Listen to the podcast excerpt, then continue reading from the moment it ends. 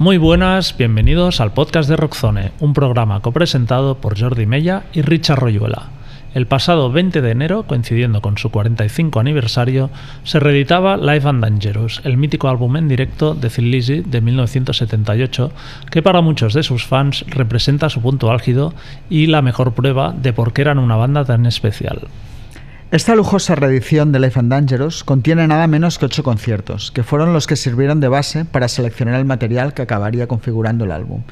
En él nos encontramos con una banda disfrutando de su mejor momento y mirando cara a cara a todas las grandes formaciones que reinaban en los 70. Por eso nos preguntamos, ¿es Life and Dangerous el mejor disco en directo de la historia? Empezamos.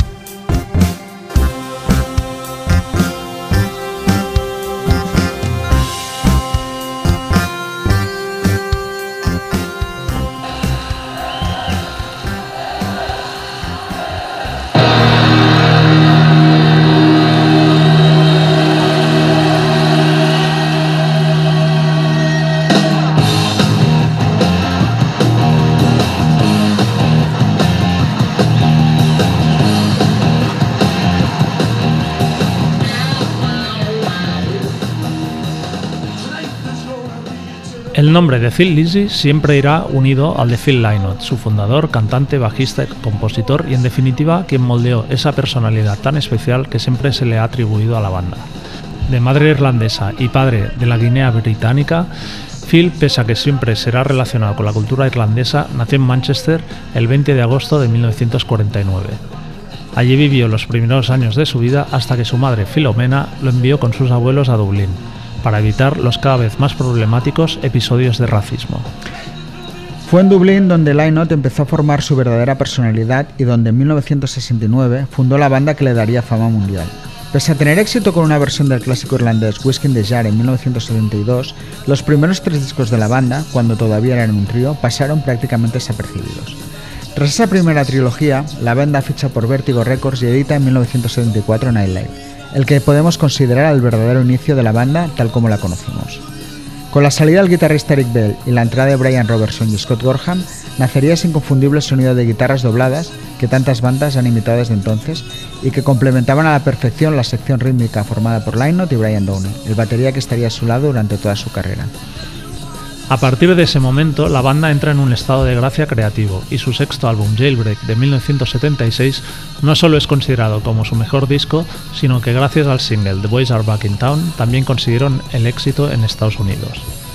Todo indicaba que Thin Lizzy iba a convertirse en una banda para masas, pero la compleja personalidad de Lynott, sensible y duro a partes iguales, y sus problemas con las drogas y el alcohol hicieron que la banda no tuviera la constancia necesaria para trabajarse un mercado tan complicado como el americano. Pese a ello, la banda siguió siendo muy importante en Europa, editando discos como Bad Reputation en 1977 o Black Rose en 1979, considerados clásicos a día de hoy, además del doble en directo Live and Dangerous, que se vendió como el mejor disco en directo de todos los tiempos. Con la salida de Brian Robertson, la banda inició una última etapa con álbumes como Renegade en 1981 o su final Thunder and Lightning de 1983, en los que para algunos fans perdieron parte de su encanto en favor de sonidos más duros, aunque el paso del tiempo ha jugado a su favor. Pero los crecientes problemas de Lynott con las adicciones y su cada vez mayor incapacidad para adaptarse a un mercado discográfico que estaba cambiando a pasos agigantados con la llegada de los 80 provocaron que decidiese acabar con la banda. Aunque probó suerte con algunos proyectos o colaboraciones, entre ellas la celebrada In the Fields junto a Gary Moore, a Lynott le fue imposible dar ese giro vital que estaba buscando. El 4 de enero de 1986 falleció a consecuencia de una infección en la sangre, probablemente provocada por su adicción a la heroína. Con solo 36 años, seguro que le quedaban muchas cosas por ofrecer.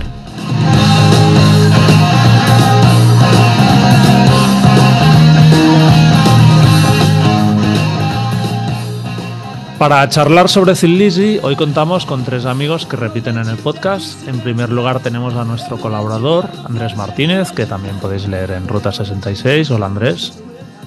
Hola, buenas noches. Buenas noches. También saludamos a Manel Celeiro, socio de la promotora Cara Perro y también colaborador de, del Ruta, entre otros medios. Hola Manuel. ¿Qué tal? ¿Qué tal? ¿Cómo estamos? Encantado de estar aquí otra vez. Muy bien, nosotros también. Y por último contamos con Capi Guarrochena, guitarrista de Porco Bravo. Hola Capi.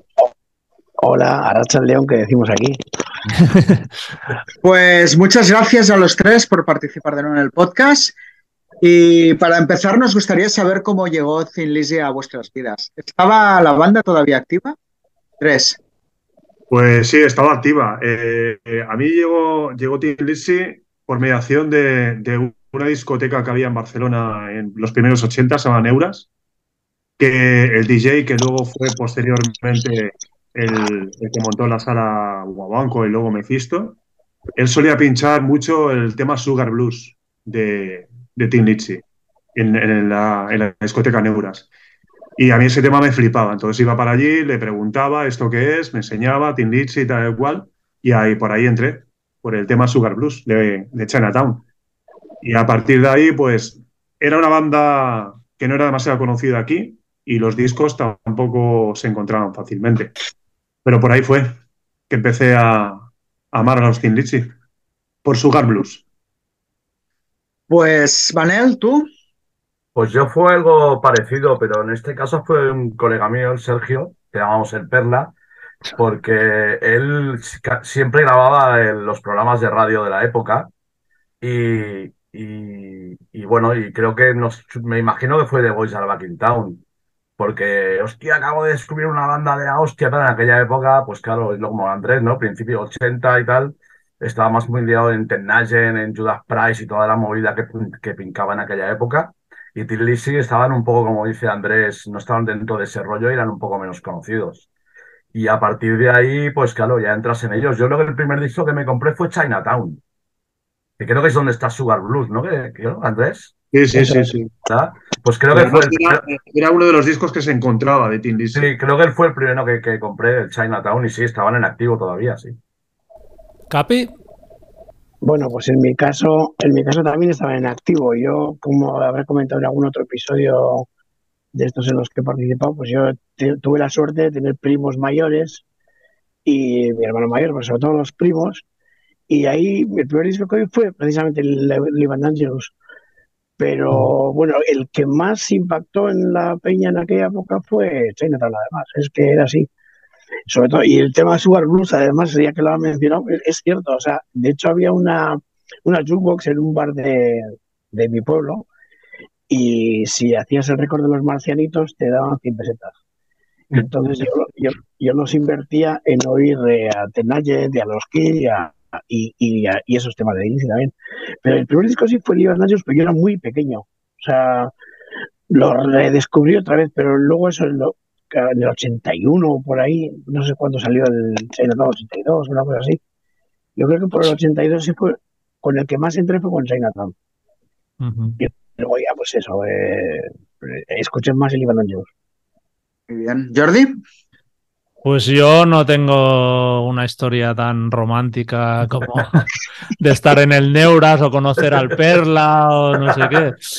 Eh, la verdad es que no tengo muy claro. Yo creo que fue a través de MTV, de, que ponían a veces vídeos así antiguos y, no sé. Y, vi algún vídeo, supongo, de pues Alba Town. Mi hermano sí que tenía algún disco grabado así en cinta. Pero realmente es una banda que, que, no me metí hasta bastante después de que, de que hubieran desaparecido. Y eso, o sea, tampoco fue como de las bandas, digamos, formativas de, de mis gustos musicales, sino que fue ya bastante avanzado cuando empecé a indagar en, en ellos. ¿Tú, Richard?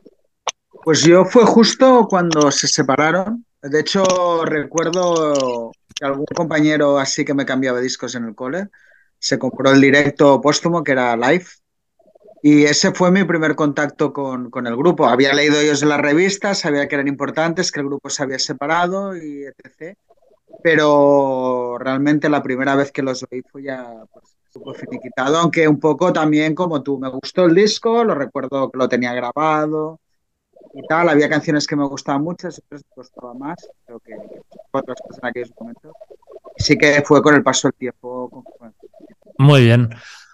Eh, bueno, siempre se ha hablado de Thin Lizzy como que es una banda especial, que no se puede comparar con nadie, que tenían como un, un estilo muy característico. Para vosotros, ¿qué es lo que les hace especiales? Manel. A ver, son especiales por muchas razones, ¿no? Lo que pasa que también es verdad que, a raíz de, la muerte de Lainot y tal, incluso ya en vida, ¿no? Se ha quedado alrededor de ellos como una especie de halo diferente a otras bandas, ¿no? Quizás por la yo creo que es por la implicación también que tienen con su país, ¿no? Con Irlanda, la adaptación de, de las leyendas y el folclore para muchas de las letras y tal. Lo que se identificaba Phil Lynott como líder de la banda con el, con, con el país, lo que creaba un vínculo especial también con ellos, ¿no? Y luego creo también que el personaje de Lynott es muy atractivo, ¿no? Para, para una banda. Ese rollo del bonito perdedor, su rollo medio pirata, un súper romántico, pero al mismo tiempo un tipo duro. Yo creo que eso ha ayudado mucho a que los haga especiales y luego, evidentemente, metidos dentro del saco del hard rock o, del metal, porque están metidos siempre ahí, o por lo menos hasta ahora han estado ahí, ellos eran diferentes, mucha melodía, la forma de cantar de, de no tiene nada que ver con los cantantes de hard rock o de metal. Es, realmente es una banda diferencial porque tiene una personalidad muy propia. ¿Capi? Pues lo que esto último que ha dicho Manel, y bueno, yo como músico, primero lo, que más me atrajo la primera vez que lo escuché fue, fue la batería de Brian Dunley, porque yo soy un batería frustrado. Y, sí, es cierto, es cierto, tengo dos hermanos baterías y es así. Y, fue lo que más me llamó la atención, porque el tema este de Sugar Blues es lo que tienes eh, la batería brutal. Sugar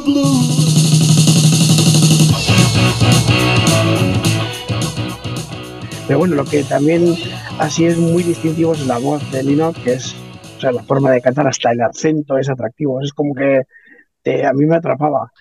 Y bueno, y lo del tema de las guitars, pues, ¿qué os voy a decir? O sea, eh, eh, llevaron ese tema ya, no, no iría al extremo, pero ya a una dimensión que nadie lo había hecho antes.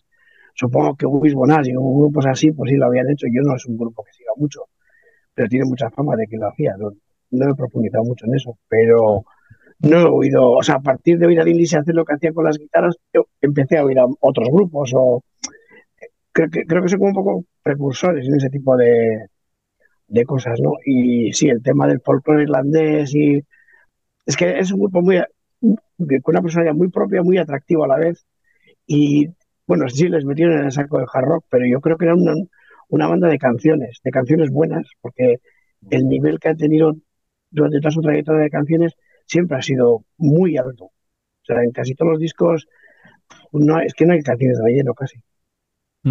Capi, siempre aprovechamos que te tenemos en el podcast para preguntarte sobre un poco más de rollo técnico. Explica lo de las guitarras dobladas, las twin guitars. Eh, un poco en qué pues consiste para gente que no sepa de qué va. Pues que se hace una, se hace una melodía, una hace, una la hace, eh, joder, es que, es que yo no, no, sé, no sé teoría musical, ¿eh? Bueno, no, pero pues, el concepto.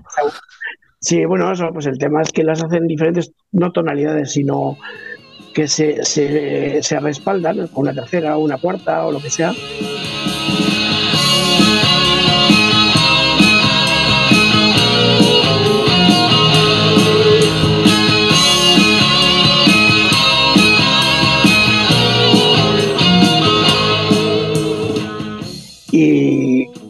Hacen que, pues que no sé, pues que sea, sea todo más polifónico, digamos, no sé, se hace una melodía, pero suenan las dos guitarras cada una en un, en un sitio, digamos, ¿no? Por, Para no hablar técnicamente.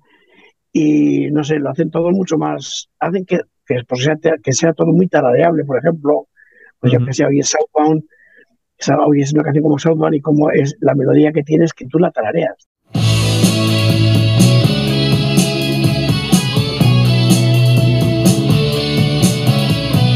No, no, no, no, que pasa yo qué sé, ya esa melodía en sí le da valor a la canción, aunque ya no cante.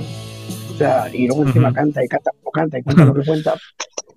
Eh, pues eso, pues son canciones para mí que eh, eh, ese, el tema de las tumitas le da un, un valor añadido a los temas, ¿no?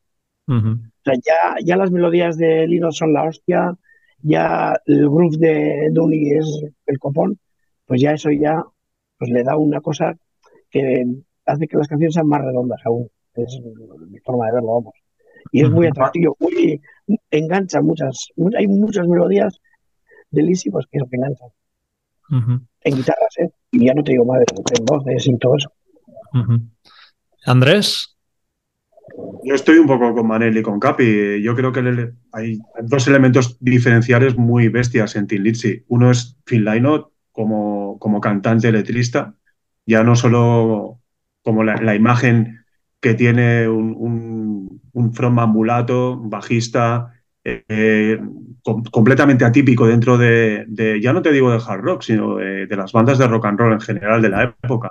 Era un personaje completamente atípico. Luego su entonación, como ha dicho muy bien Manel, yo creo que es súper importante esa, esa unión que tenían con todo, con todo el folclore irlandés, con todo lo que significaba la isla. Eh, también era un elemento diferencial en el sonido de la banda.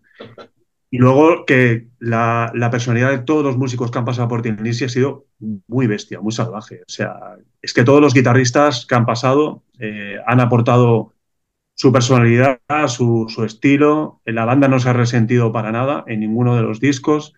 Eh, lo que decía Capi de Brian Downey me ha, encantado porque es un batería que prácticamente nadie menciona.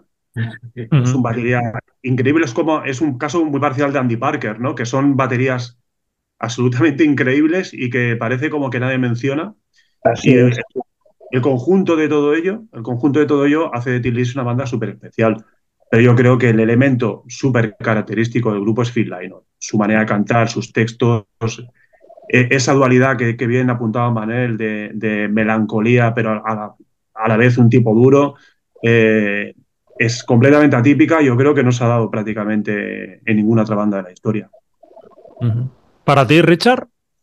Pues un poco la línea. Yo creo, en mi caso, el elemento que distingue todo es la voz de Phil Lynott, sobre todo el deje triste y melancólico que hay en todas las canciones. Es que da igual que sea una balada, que sea un tema jarroquero. Creo que es algo que está siempre presente, muy de acorde con lo que fue su infancia, su vida y tal. Yo creo que es algo que lleva arrastrando y al final un poco lo que acabó también con, con él, ¿no? Ese pozo de, de tristeza constante o es que a veces es más tristeza que melancolía, es lo que noto, ¿no?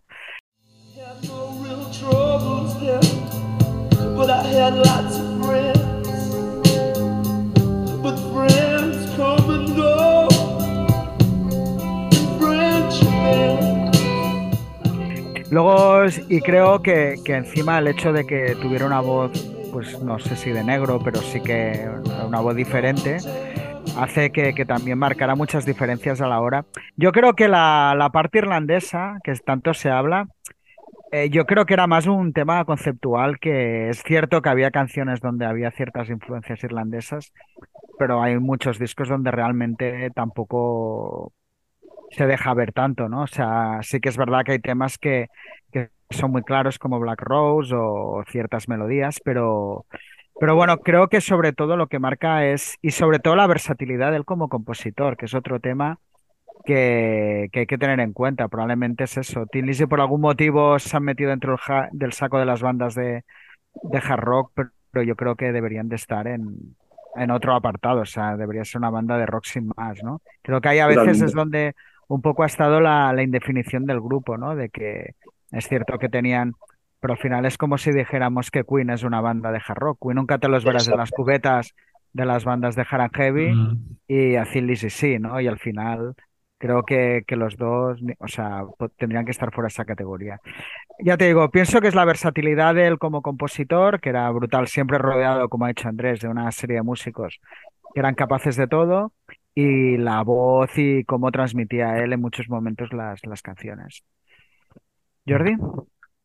A mí, o sea, igual parece un poco, no sé, frívolo, pero a mí me llamó mucho la atención eso, la primera vez que, vi un vídeo, cuando los empecé un poco a, investigar eso, que fuera una banda que yo tenía por el nombre, ¿no? Cuando solo conocía el nombre, como metía en el saco del heavy metal, y de golpe te encuentras un, un negro con su pelo afro, con bigote, que además es irlandés, ¿sabes? En plan, ¿qué coño es esto?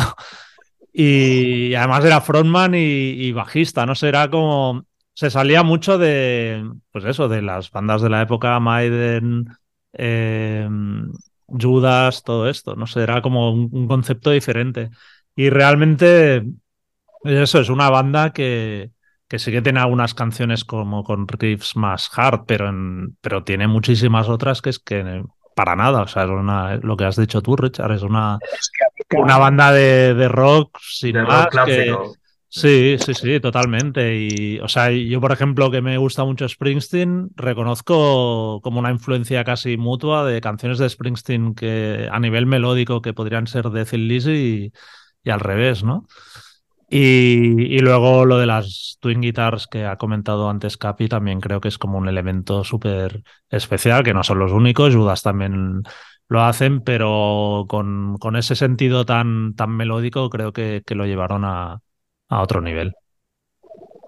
Eh, abarca mucho, o sea, hablando de cómo componía Pinino, si empiezas a, pensar en canciones, pues sí, hay es que hay de todo. Hay canciones pop, hay canciones, eh, yo que sé, más cañedas, hay, no sé cómo decirlo, sí, el rollo, de, encasillar a Lizzie en, en, el tema hard rock heavy metal, pues sí, igual es demasiado encasillamiento, digo yo no sé, si empiezas a analizar mil canciones, es que hasta dentro de un mismo disco había canciones pues de, más eh, trayeras a, eso, al menos. Bueno, yo creo que el encasillamiento ahí fue un poco producto de la época, ¿no?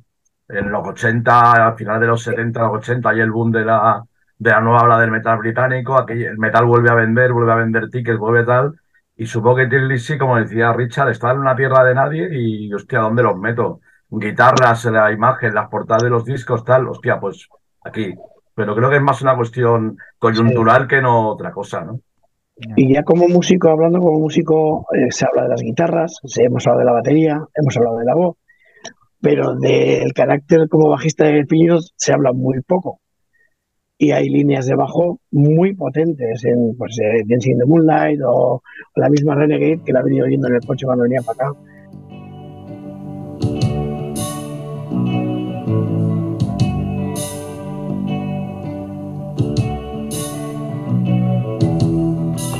Y es que hay, hay cosas muy potentes ahí. Tenía un pulso muy, muy importante él como bajista también. ¿eh? Y yo creo que algunas canciones, por la misma Dancing de Moonlight, pues es un tema, tema pop. sí, sí. Eh, es un tema pop escrito sobre una línea de abajo. Una línea de abajo que es de las líneas de abajo más bonitas que yo he oído en puta vida.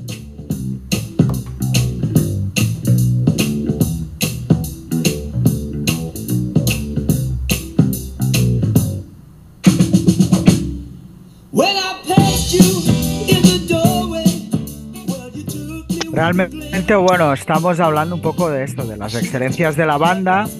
Eh, lo que es evidente que Tin Lizzy, fuera de momentos muy puntuales, eh, nunca tuvieron el éxito que merecían, ni tampoco han tenido el reconocimiento que sí tienen otras bandas que, no existen. ¿Pensáis que hay algún motivo para esto o es simplemente una injusticia? Capi, seguimos contigo. Pues no sé, yo creo que están destinados a ser una especie de banda de culto, o sea, todo el mundo que está metido en el hard rock y el heavy metal conoce a Billy, todo Dios. Todo Dios, pero por alguna razón no les tienen el, pollo de, pues en el, en el estatus de unos Judas o... yo sí, ¿eh? En mi, están en mi top, eh, pues, con Van Halen y con los y con tal. Para mí sí están. Pero no sé, por alguna razón, ay, qué banda más buena, sí, tal, pero nadie les nombra como, nadie que yo conozca o que esté en mi entorno, el, o sea, les valora pero no les ponen ese Olimpo, no sé por qué. Yo, o sea, yo, es lo que he dicho antes, el nivel de canciones por metro cuadrado, o sea, de canción buena por disco, es que es brutal. Es, está para mí por encima de unos Maiden, por ejemplo, pero claro, discute tú eso. Igual, Igual aquí empieza una discusión que. no, pero discute tú eso en un bar de Iturribi de Bilbao ahí con, con cuatro news puede salir sin cabeza, ¿sabes? Pero en mi, vamos, en mi opinión es así. Deberían de estar, no están, por no sé por qué razón. Pero bueno, eh, no tiene una estatua en Dublín, ¿no? O algo así, creo. Sí, sí. Pues, ahí. Pues, o sea, algo de reconocimiento sí que tiene. Muy bien. Andrés, ¿cómo lo ves? Yo creo que sí que tienen mucho reconocimiento y muchísimo respeto por, por casi todo el mundo. Eh, si le preguntas al público más heavy, o sea, al, público más heavy metal, evidentemente alguien que es muy fan de lo típico Iron Maiden, Judas Priest y demás, le va a costar mucho eh, meterse en el universo de Tilitsi, pero por lo que hemos hablado antes, es que Tilitsi no tiene nada que ver con ellos. Pero yo creo que, a diferencia de otras bandas de hard rock, eh, yo creo que sí que Tilitsi ha tenido un reconocimiento, un reconocimiento y un respeto además por, por casi todo el mundo, o sea, ya músicos de otras escenas y, y gente que no necesariamente escucha hard rock, tiene a Tin Lizzy como, como una banda referencial. Eh, otra cosa es si han merecido muchísimo más éxito el que han tenido. Eso es por descontado, por por la, trayectoria que han tenido, merecería mucho más. Pero yo creo sinceramente que, y más ahora, creo que Tin es una banda súper respetada por todo el mundo. Le preguntas a cualquier músico de cualquier estilo por Tin y ya no es que los conozcan, es que, es que eh, muchos son fans y aprecian la manera de, de escribir, de componer de Phil Lynott, cosa que no pasa con otras bandas de hard rock de, de su misma época. Uh -huh. Manel, ¿Qué opinas? Bueno, yo creo que yo estoy con, con, con, Andrés en el rollo de que, de que respecto a músicos y compañeros de profesión, yo creo que es una banda muy respetada, ¿no? A mí siempre me recuerda mucho a otra de las bandas que me gusta mucho, que ya lo sabéis todos, bueno, Capi es la primera que coincido con él, que es UFO, ¿no? Siempre he pensado que eran dos bandas que merecían muchísimo más de lo que tenían, con dos discografías impresionantes, con una variedad de registros, más en el caso de Line que en el caso de UFO. Eh, pero que es que esto es, es, que este mundo está lleno de cosas de estas, ¿no? Pero, por ejemplo, si estoy con Andrés, que Tim Lisi, así como, por ejemplo, a UFO no los nombra nadie, excepto a cuatro, eh, Tim Lisi, por ejemplo, en las bandas, en la nueva generación de bandas de hard rock, por ejemplo, suecas, noruegas, tipo del Lord Horizon, las guitarras dobladas son puro Tim Lisi. Y yo he visto a los Lord, yo he visto a los Lord en directo y vamos, que es que era así. Y, y, en las entrevistas te nombran a Tim Lizzy como una referencia fundamental. Entonces, quizás, yo creo que quizás no a nivel de público, pero Tim Lizzy sí que es una banda que creo yo que tiene reconocimiento. Los, que merecía más, por supuesto. Sobre vuestros ah, los, los, Europe, los Europe, en un disco que sacaron en 2004, creo que fue, hicieron un tema de Cafilino y está, está, se llama Hero, creo, y está en. Eh, tiene un videoclip y todo, y se, se les ve a ellos como de jovencitos con la entrada de Lisi en no sé qué local de Londres y se les viendo en el autobús y con Hostia, el pues no, no, no, lo he visto nunca. Pues, pues, búscalo porque es un flipe, o sea, es un homenaje a Linot, pero y a, Lisi, pero brutal, porque ellos son por mucho, bueno, eso es otro tema, ¿no? Pero por mucho Final Countdown y tal, ellos son fans de Lisi a muerte y lo, y lo, lo vamos, lo, lo dejan ver ese tema. A mí, a mí me gusta mucho que Manel haya sacado el tema de UFO porque era, precisamente es uno de los ejemplos más claros. O sea, UFO eh, tiene, tiene una carrera impoluta, según mi opinión, y, son prácticamente desconocidos por muchísima gente, quitando, quitando a la gente, evidentemente, fan de hard rock. Y eso no pasa con Tim Lizzy. O sea, y son una banda más o menos eh, que coincidieron en el, en el tiempo, con una carrera similar, vamos a poner eh, entre comillas. Quizás la disfuncionalidad de, UFO y de, y de, sus líderes pues eh, hicieron que, que, la banda no llegara más, pero es así. O sea, tienen un respeto que no tienen otros compañeros de generación como pueden ser UFO con carreras similares. Jordi. Yo estaría un poco entre medio, o sea, creo que, que va un poco como por, por, olas, ¿no? Hay como momentos que sí que, sobre todo a raíz de, las bandas suecas, que se les ha reivindicado un poco más. También hubo un momento, yo qué sé, pues Bon Jovi a finales de los 80 que hacía versiones suyas y... Pero luego hay periodos en los que nadie se, se acuerda de ellos. Y creo que al final quizás de estos grupos como que ha quedado, a pesar de tener muchísimas canciones buenísimas, creo que al final ha quedado como un grupo como si solo tuvieran dos canciones, ¿no? La de pues Back in Town y, y, el Whiskey in Jar, supongo a raíz de, de la versión de Metallica también.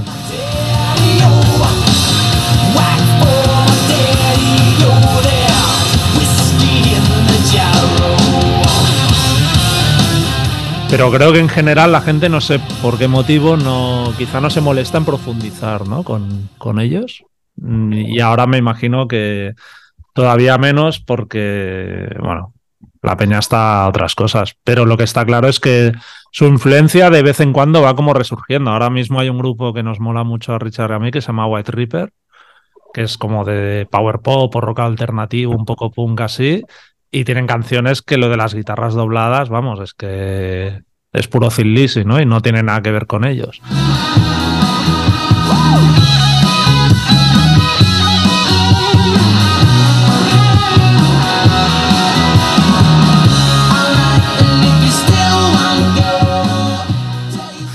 Entonces, bueno, es- es- yo creo que es una banda tan buena que la influencia está ahí y de vez en cuando va resurgiendo, pero que nunca consiguen como convertirse en un superclásico.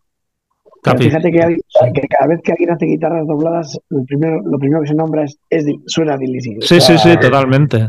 Totalmente. Eso es. que lo inventaron Sí. ellos. Sí. ¿Tú, Richard, cómo, cómo lo ves? Yo, bueno, yo lo que creo, o sea, que, que sí que hay una cuestión de mala suerte y tal, pero creo que es una banda que Phil Lynott marcó mucho ahí. Era una banda inconsistente, no musicalmente, pero sí en su manera de, de actuar, ¿no? Phil Lynott, creo que muchas veces también un poco lo que pasa con UFO, ¿no? Que al final eran cinco, que era una banda con una discografía brutal, pero que era un grupo muy volátil y, con, y creo que a Tin Lizzy también le pasó un poco esto, ¿no? Hay la famosa gira que tuvo que suspender por hepatitis, cuando iba ya estaba en Estados Unidos petándolo. Siempre han pasado cosas que, que creo que han hecho un poco que la, la banda no acabara de tener ese rodaje de, de tener tres, cuatro, cinco años grandes que realmente los convirtiera en, en un grupo grande, ¿no?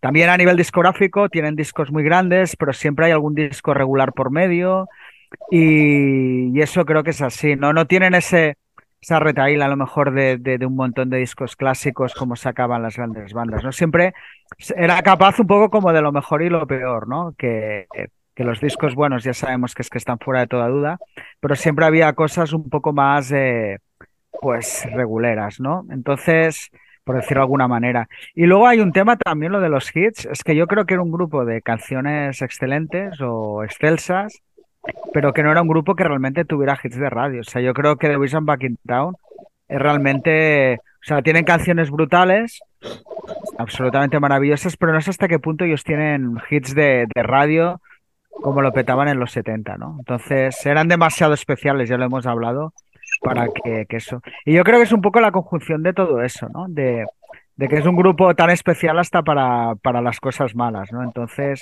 quizás eso es lo que al final ha hecho. Eran demasiado diferentes, yo creo, para, para ser una banda masiva. Y lo No que, es- que estaban creo es que- demasiado en tierra de nadie, ¿no? Sí, hay veces que la tierra de nadie funciona. Yo que sé, al final Queen era también, hemos hablado de ellos, lo digo también porque hubo aquella famosa gira juntos, pero al final Queen tenían a Freddie Mercury que era como un aglutinador que era al revés, ¿no? O sea, no había nada más lejos de Freddie Mercury que Phil Lynott, ¿no? Un tío retraído, muy suyo, eh, muy introspectivo. Y creo que a veces la tierra nadie puede funcionar, pero en otros casos puede ser un hándicap. Y creo que en este caso eh, no jugó a su favor, ¿no? Pienso que, ya te digo, y faltó esa consistencia de los momentos claves, igual el grupo irá por todas, sacar otro hit, y creo que Phil Lynott no estaba interesado en actuar de esa manera, no era su manera, ¿no? Él hacía lo que creía que tenía que hacer, y eso ha hecho pues que, que ahora hablemos de una banda tan especial, ¿no? Porque nunca siguió, yo creo, las reglas del, del negocio. Y luego sí que hay un punto eso, ¿no? De, es que lo ha hecho Capi, el tema de las... Su influencia yo creo que está más presente de lo que incluso se les reconoce, ¿no? Porque al final, cuando se oye en esto guitarras dobladas, todo el mundo... Eso es Steel Lizzy, es creación de ellos y muchas veces ya ni se les nombra, ¿no? Es como si fuera una marca registrada que existe y que, y que ya no, a veces no se sabe ni la fuente que es, ¿no? Y todo sale de ahí, ¿no?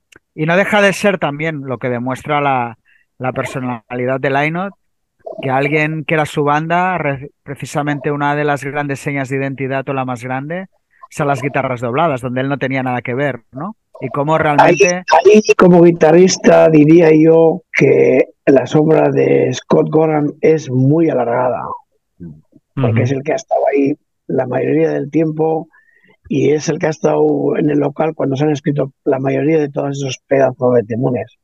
Entonces yo de Score Gorgon también habría que hablar, porque yo creo que... Sí, luego hablaremos de, luego hablaremos de, de los, guitarristas. y todo Mm. esto. Ah, bueno, sí que estaba en la pregunta. Vale, vale, vale. No, no, Está no nos chafes. Está, es- está previsto, está previsto. Bueno, pues eso es un poco lo que. Bueno, que eran, eran los pupas un poco de... Bueno, no, no he hecho pupas, era un grupo, pues esto, con una manera de actuar eh, pues bastante peculiar y ya está, para lo bueno y para lo malo. No, yo creo que has dado un poco la clave, Richard, en el tema de que realmente hits no tenían. Tenían una cantidad de canciones increíbles, brutales, pero lo que es hits eh, les costaba mucho más. Hits de sonar en radio realmente no tienen, o sea, al final Sí. era, yo creo que no tienen ni, la, ni las baladas típicas, ¿sabes? Que podían triunfar. Está Sara y de algunas canciones muy chulas, pero es que no eran ni las típicas baladas normales. De hecho, había, no sé si es, creo que es verdad, vamos, o como mínimo lo ha comentado Joe Elliott de The Flippard alguna vez, como que le dio una copia de avance del Piromanía a Phil Lynott Sí. antes de que saliera y como que Phil Lynott dijo, no puedo competir con eso, disuelvo el grupo. Que también un poco da a entender que igual eso, dentro de su cabeza decía, hostia, si el rock o el metal o el hard rock va por ahí, yo no me voy a poder adaptar. Y, y- y seguramente era cierto, ¿eh? porque costaría imaginarse a un Austin Lizzy en el año, yo qué sé, 87, 85 compa- compitiendo con, con lo que había en aquella época. Ahí Bueno, igual realmente- ¿no? Claro, igual Sí. realmente también él estaba ya pensando más en, en la orientación que llevaban luego los discos, en, los discos que sacó en solitario. ¿no? solitarios. eh. Una cosa más, no sé si llamarla más pop, ¿no? Pero sí más, mucho más intimista y más, más relajada, ¿no? Y muchísimo más melancólica todavía. O sea, el, pozo, el pozo melancólico lo acentuó de una manera brutal en sus discos en solitario. Era el, el primer emo. sin, flequi- sin flequillo. Muy bien. mucho que ver con su- con su propia situación personal o También. Sí, sí, sí. Bueno, eh, vamos a repasar un poquito así por encima la, la discografía. Su periodo considerado más clásico es el que va de- desde Fighting, editado en 1975, hasta Black Rose en 1979. Eh, ¿Cuál es vuestro disco favorito de, esa época? Y no sé también si destacaríais algo de, de los primeros discos, de los anteriores a Fighting. Eh, Andrés. Yo de su época clásica mm, me voy a quedar con Jailbreak, está claro, y, y con Black Rose. Creo que Black Rose es un disco muy especial y le tengo muchísimo cariño a Fighting. Creo que es otro disco que nunca se lo nombra cuando, cuando se le cita los clásicos, pero, pero es un gran disco, gran disco.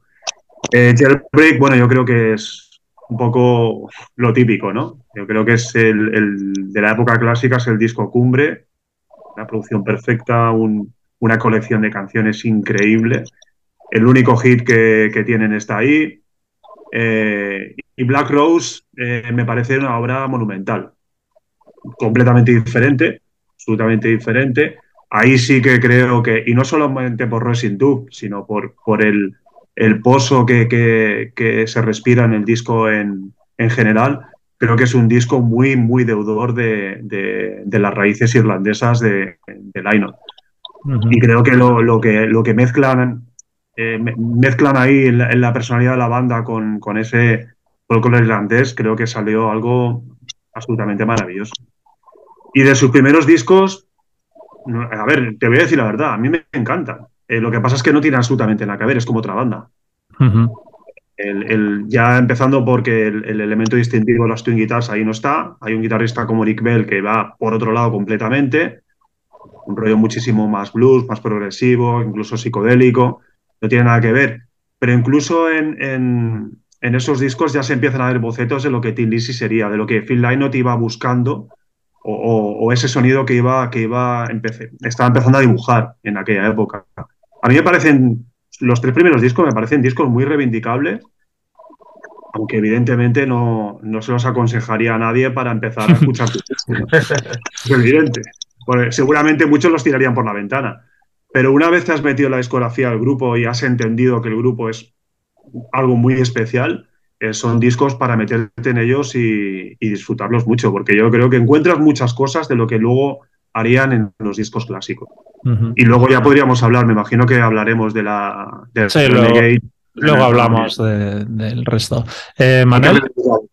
Pues yo estoy, podría repetir casi palabra por palabra lo que ha dicho Andrés, ¿no? Yo me quedo con Jailbreak por, porque tiene una producción perfecta y hay una colección de canciones ahí imbatible, ¿no? También me gusta mucho Black Rose, por, por, la conexión que tiene con el tema irlandés que comentábamos y porque me parece que en Black Rose hay un trabajo de guitarra espectacular, no solo en la, en la, en la, en la, en la, en la canción del, que le da título, ¿no? sino en todo el disco en general. Y los primeros discos a mí, también eso que dice Andrés, yo creo que es una banda que todavía está en formación, con un guitarra muy diferente que viene del blues y que es una banda muy setentas, muy, bueno, muy final 60, ¿no? Coqueteando con la psicodelia, con el folk, con el, con el blues y tal, pero que es verdad que ya hay cosas que, que, que se dejan ver, ¿no? Ahí.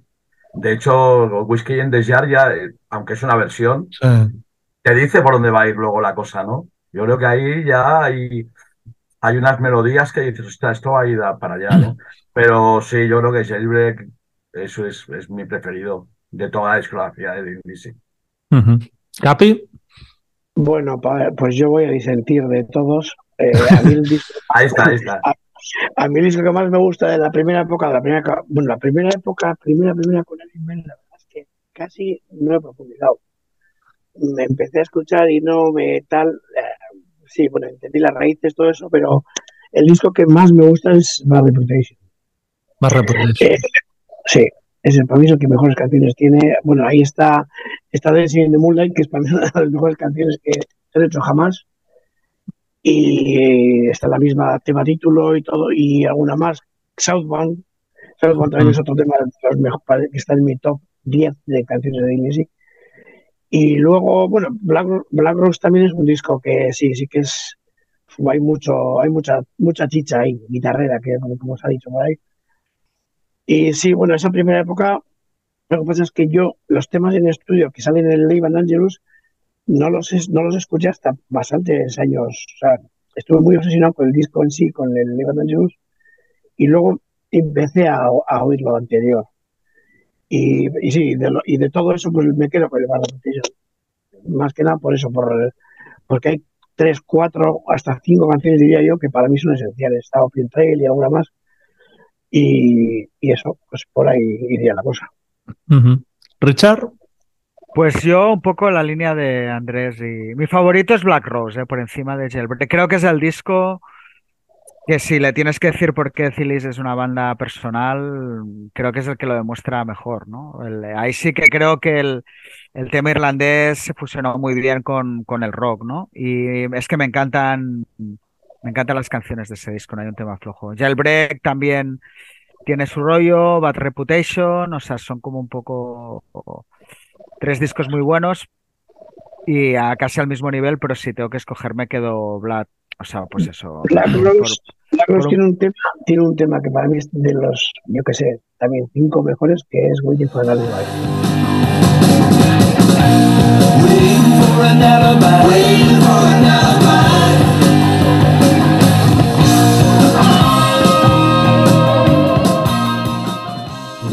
es que es la leche. O sea, Ese tema puedo escucharlo 165 veces seguidas y, ponerlo otro más. O sea, es un tema perfecto. Luego está Sara, la propia Black Rose, creo que es un tema súper chulo y, esto.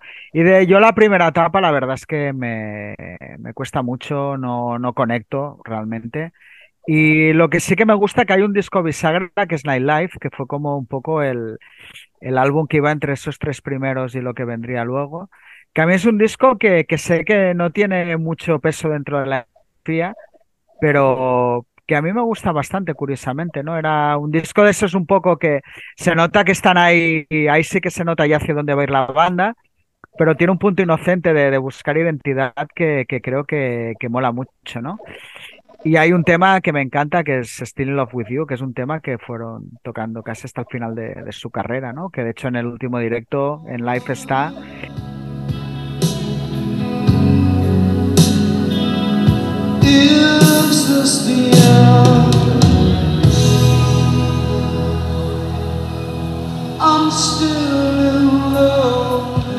Y que no sé, encuentro una que la forma de cantar de Lainot, un poco lo que hablamos, ¿no? De esa tristeza, esa melodía, ¿no? Esas letras ahí de amor súper desgarrado, que, que, me flipa. De hecho, no sé si lo sabéis que Sade hizo una versión de ese tema. ¿Sade? Sade, sí, sí. Sade tiene una pues versión de Still Love With You que es súper chula. La sacó en uno de sus recopilatorios.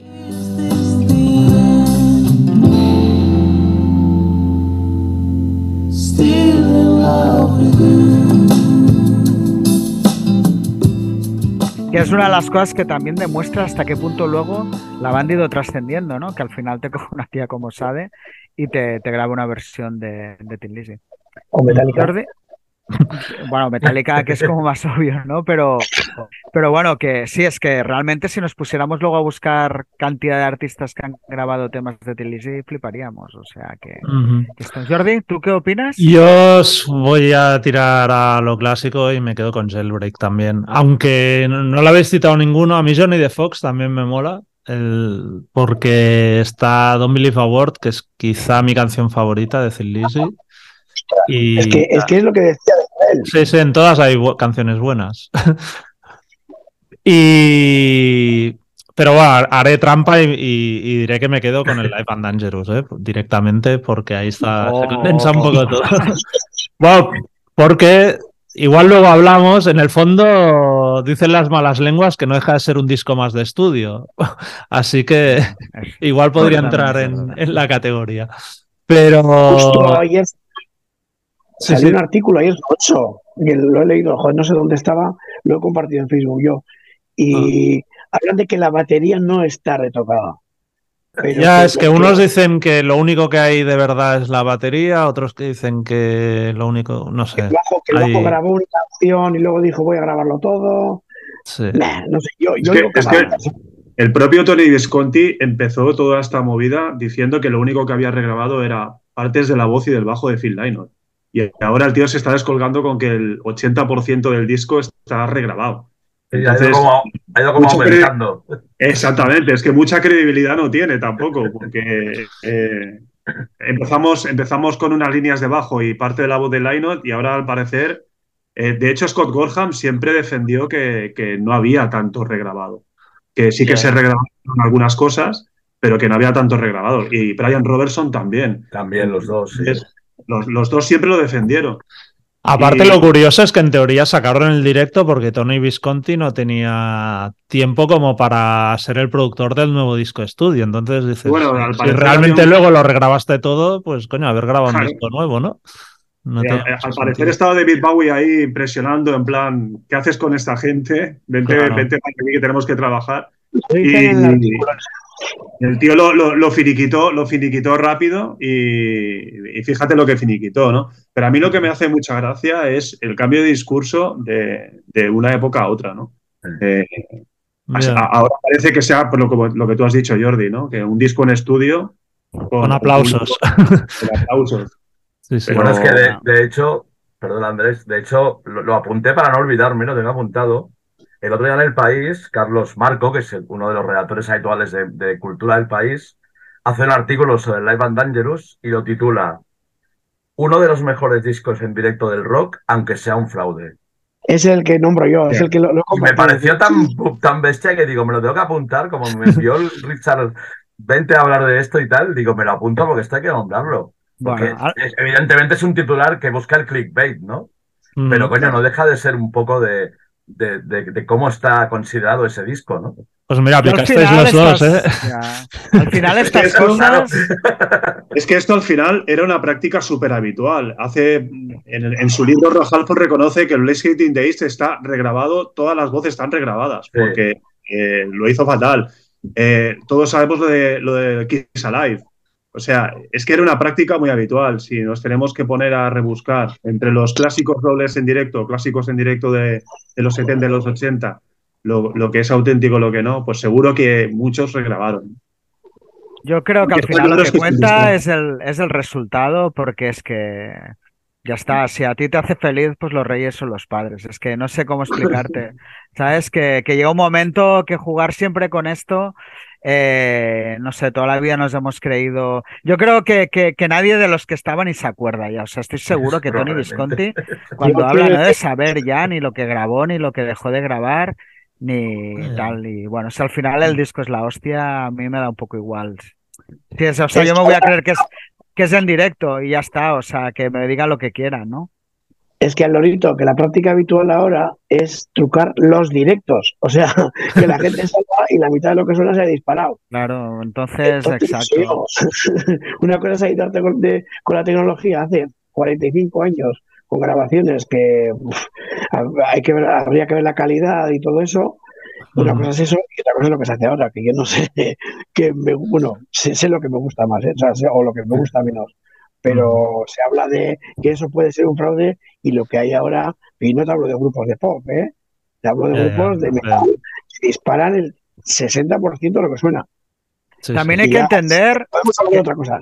que yo creo que, que, los discos en directo en aquellos momentos eran súper importantes, o sea, eran un punto álgido o que, o sea, que estaban sacados en momentos muy concretos de una carrera de las bandas donde y que al final como cualquier gran disco que tú sabes que vas a sacar y que pues tampoco puedes hacer una cagada, o sea, si tienes que arreglar cuatro cosas para que aquello suene cara al público, es que me parece súper lógico, ¿no? O sea, yo estoy seguro que todos estos discos que, que hay tanta polémica, realmente el espíritu de lo que suena es un álbum en directo, ¿no? Luego que le metas una guitarra o que la dobles porque en la grabación te ha quedado mal, un poco pues por lo que decíamos, porque tampoco los equipos de grabación eran lo que son ahora, ¿no? Y la ejecución, igual salías todo mamado o lo que fuera.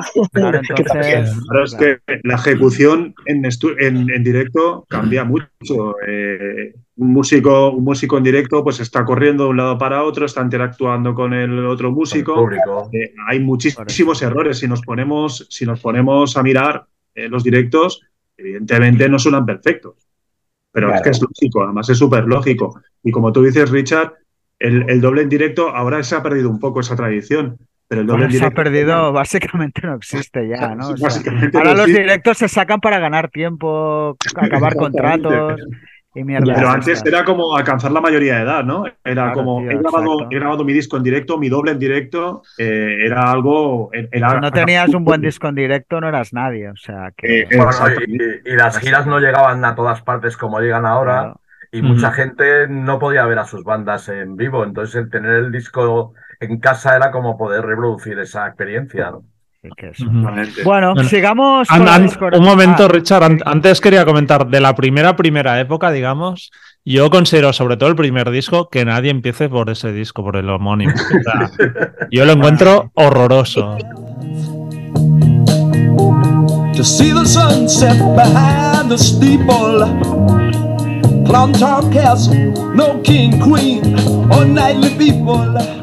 Sí que el tío, la voz está ahí, pero es que está más cerca de Jetro Tool casi que, que lo que sería no, Yo la primera etapa ya te digo, no, no tengo nada. Es que de eso hablaba yo antes cuando empecé, pero no pude seguir.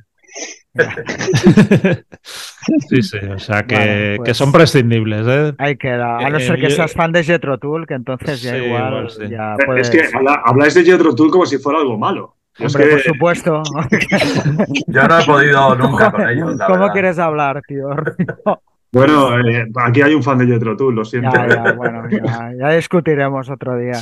Pues es la influencia pero, no, pero, no, en este podcast. Pero igual sí, ¿no? Un podcast de Jetro Tool, pero bueno, no saldría muy bien parados. Eh, bueno, sigamos con cosas mejores que Jetro Tool, que es un poco lo que sería la, la, etapa final de Tin Lizzy, que se compone de Chinatown en el 80, Renegade 81, Thunder and Lightning 83 y podemos incluir el directo de despedida que fue Live del 84, donde en cierta manera endurecieron su sonido y que divide más a los fans de las bandas, de la banda, ¿no? Hay un poco unas opiniones más polarizadas. ¿Cuál es vuestra opinión de, este periodo, Manel?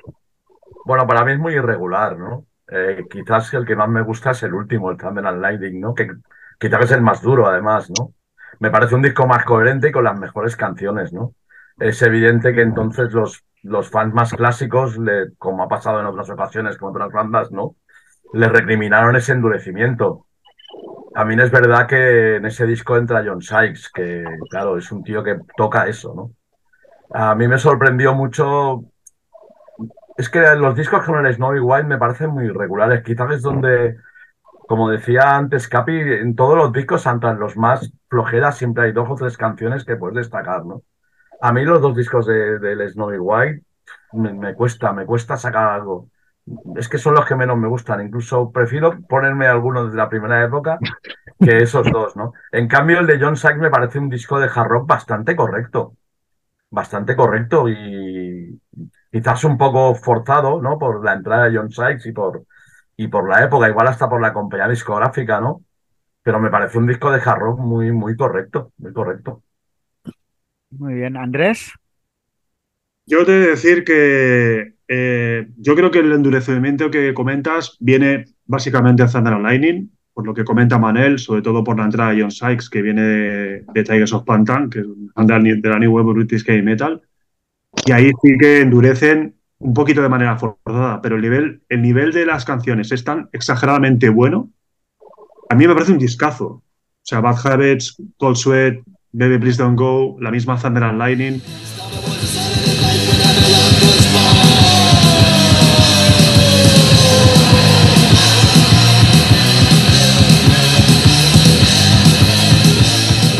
Me parece un discazo.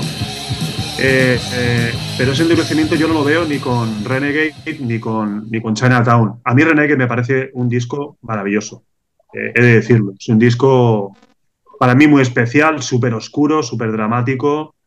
Creo que Phil Lynott hace unas interpretaciones increíbles ahí, increíbles. Chinatown le tengo muchísimo cariño, pero es un disco, sí que es verdad que es un disco que no aguanta tanto el, paso del tiempo como los otros, ¿no? Como los clásicos. Yo creo que Renegade es un, es un disco como para meterte dentro y, sobre todo disfrutar de la interpretación de Lynott y, de, lo que quiso hacer ahí, que era completamente diferente. Y Thunder and Lightning creo que fue forzado, pero me parece un disco de un nivel increíble. Lo único que me parece un poco oscuro es la, es la producción de Chris Sancharides, que, que no sé si le dio demasiado protagonismo a la guitarra de John Sykes. Y ahí sí que se pierde un poco la, esencia de Tim Lizzy. Porque hasta en Renegade y en Chinatown en la personalidad del grupo está ahí. Y en Thunder Lighting se pierde un poco. Y yo creo que es ese, ese querer sonar un poquito a, lo que estaba de moda entonces, ¿no? que eran las bandas de New Wave of British Heavy Metal. Pero vuelvo a repetir, como el nivel de composición es tan alto, es un disco que yo disfruto muchísimo, pero muchísimo. ¿La, portada también te gusta? La portada es horrible. la, portada, la portada es horrible, o sea, es, una portada, yo creo, de, lo peor que nunca, que nunca he visto. O sea, el puño ese saliendo de, de la arena esa negra pero, hostia, el, nivel del disco me parece. Si la producción hubiera sido un, pelo diferente, me hubiera parecido un discazo brutal. Que ya me lo parece, ¿eh? pero bueno, el sonido no me acaba de, llegar. Capi. Yo siento disentir con alguna opinión que he oído por ahí, pero a mí me parece que esa época es obra maestra tras obra maestra, tras obra maestra, tras obra maestra, para mí. Joder. es un disco para mí redondo, que no tiene ni una tacha cero, cero, o sea, cero.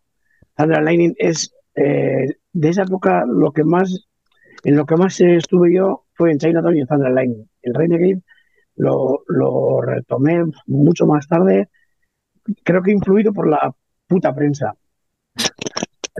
Sí, porque todo el mundo renegaba precisamente de ese disco y, y, cuando lo escuché me quedé flipado. Y y, yo reivindico a Snowy White como un super guitarrista. O sea, me parece una barbaridad todo lo que ha hecho con Dillisy.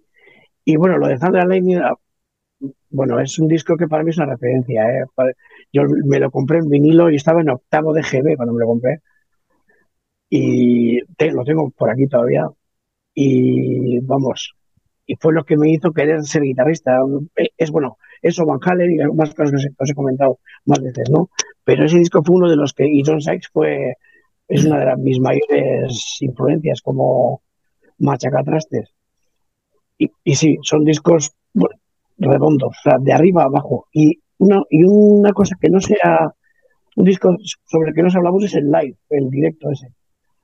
Ese también yo me lo machaqué muchísimo, muchísimo, muchísimo, muchísimo, porque cuenta con, sale en todos los guitarristas, digamos, sale Guy Moore, sale Eric Bell, y, hay versiones como la de eh, Steve With que me parece la, versión más alucinante de, todas las que he oído de, esa canción.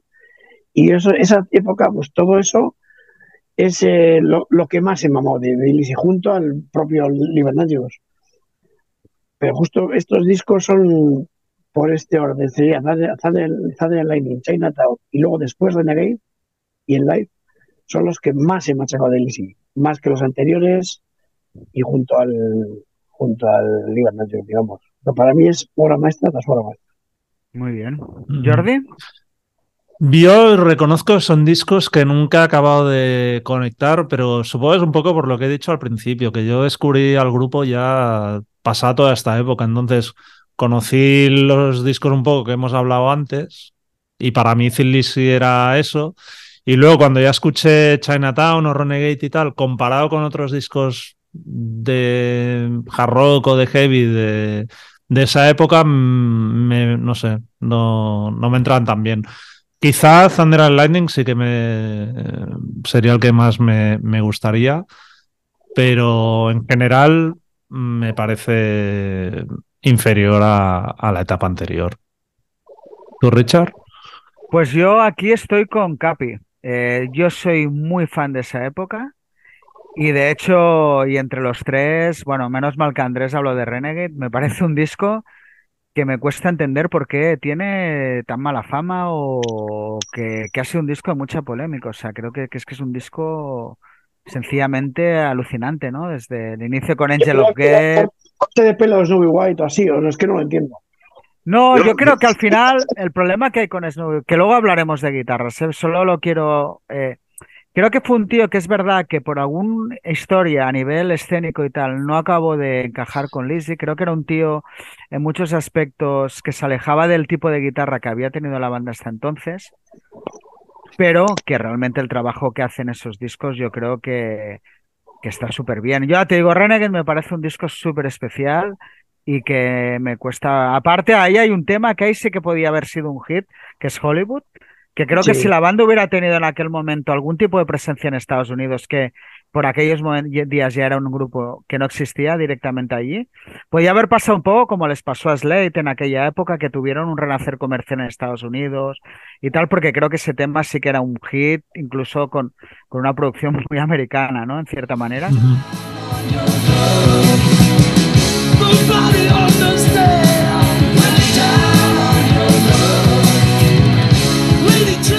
Eh, y Thunder and Lighting, bueno, ya lo habéis dicho, creo que es un discazo. Me imagino que el hecho de que metas un tío que venía de Tigers of Pantan ya es un. ¿No? Ya quiere decir algo, ¿no? Lo que esperas o hacia dónde quieres ir, creo que, que era obvio, ¿no? Con la imagen que tenía Sykes, quiero decir, coges un tío que es. Que, que, no tiene nada que ver con lo que el tipo de guitarra que habías tenido, ¿no? Que al final, pues Brian Robertson, Gary Moore, tíos un poco frikis de aspecto, borrachuzos, te coges a John Sykes, que es un tío con una imagen que coño, que Coverdale lo he hecho por guapo, casi como se dice. O sea, que imagínate tú en Tin Lizzy lo que tenía que ser, ¿no? O sea, pero creo que, que, es un disco cojonudo. O sea, también me gusta a mí ese sonido, bueno, no deja de ser irónico un poco que acabaran con un disco tan, tan heavy, ¿no? Y tan, tan de los tiempos como un poco era, era Thunder and Lightning.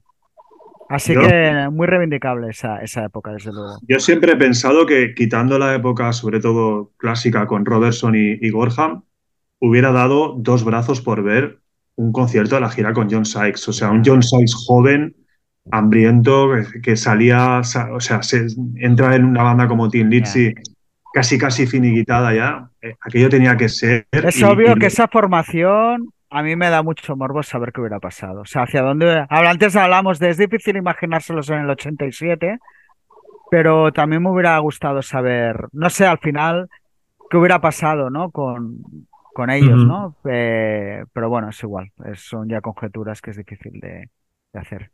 Muy bien. Eh, bueno, hablemos un poco más de la persona de, de Phil Lynott. Falleció el 4 de enero de 1986 no mucho después de, haber terminado con, la banda. Eh, ¿Os enterasteis de la muerte? O sea, ¿es un presente que tenéis, perdón, es un recuerdo que tenéis presente? ¿Cómo, pensáis eso, que hubiera sido su carrera posterior? Capi. Yo recuerdo cuando, yo creo que me enteré por alguna revista de estas heavies, así, que, en aquella época. Y, ¿cómo hubiera sido su carrera posterior? Pues viendo cómo empezaba a ser su carrera en solitario, pues no sé, posiblemente un artista un poco más pop o así. Es que vete a saber, los músicos evolucionan y podría haber sacado después una cosa más heavy o vete a saber. La verdad es que no, ni, siquiera he pensado en eso nunca. Pero eso, sin más. Muy bien. Andrés.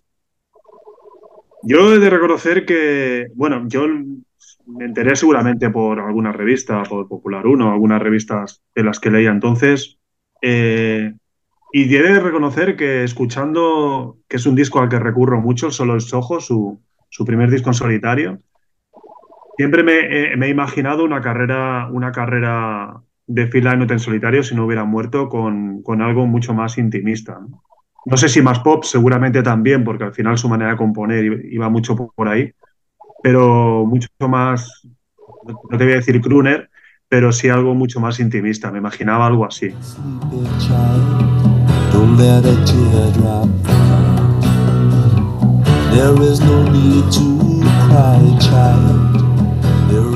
Pero estos son, estos son eh, fantasías mías. ¿eh? O sea, no. Vete a saber por dónde hubiera, por dónde hubiera tirado.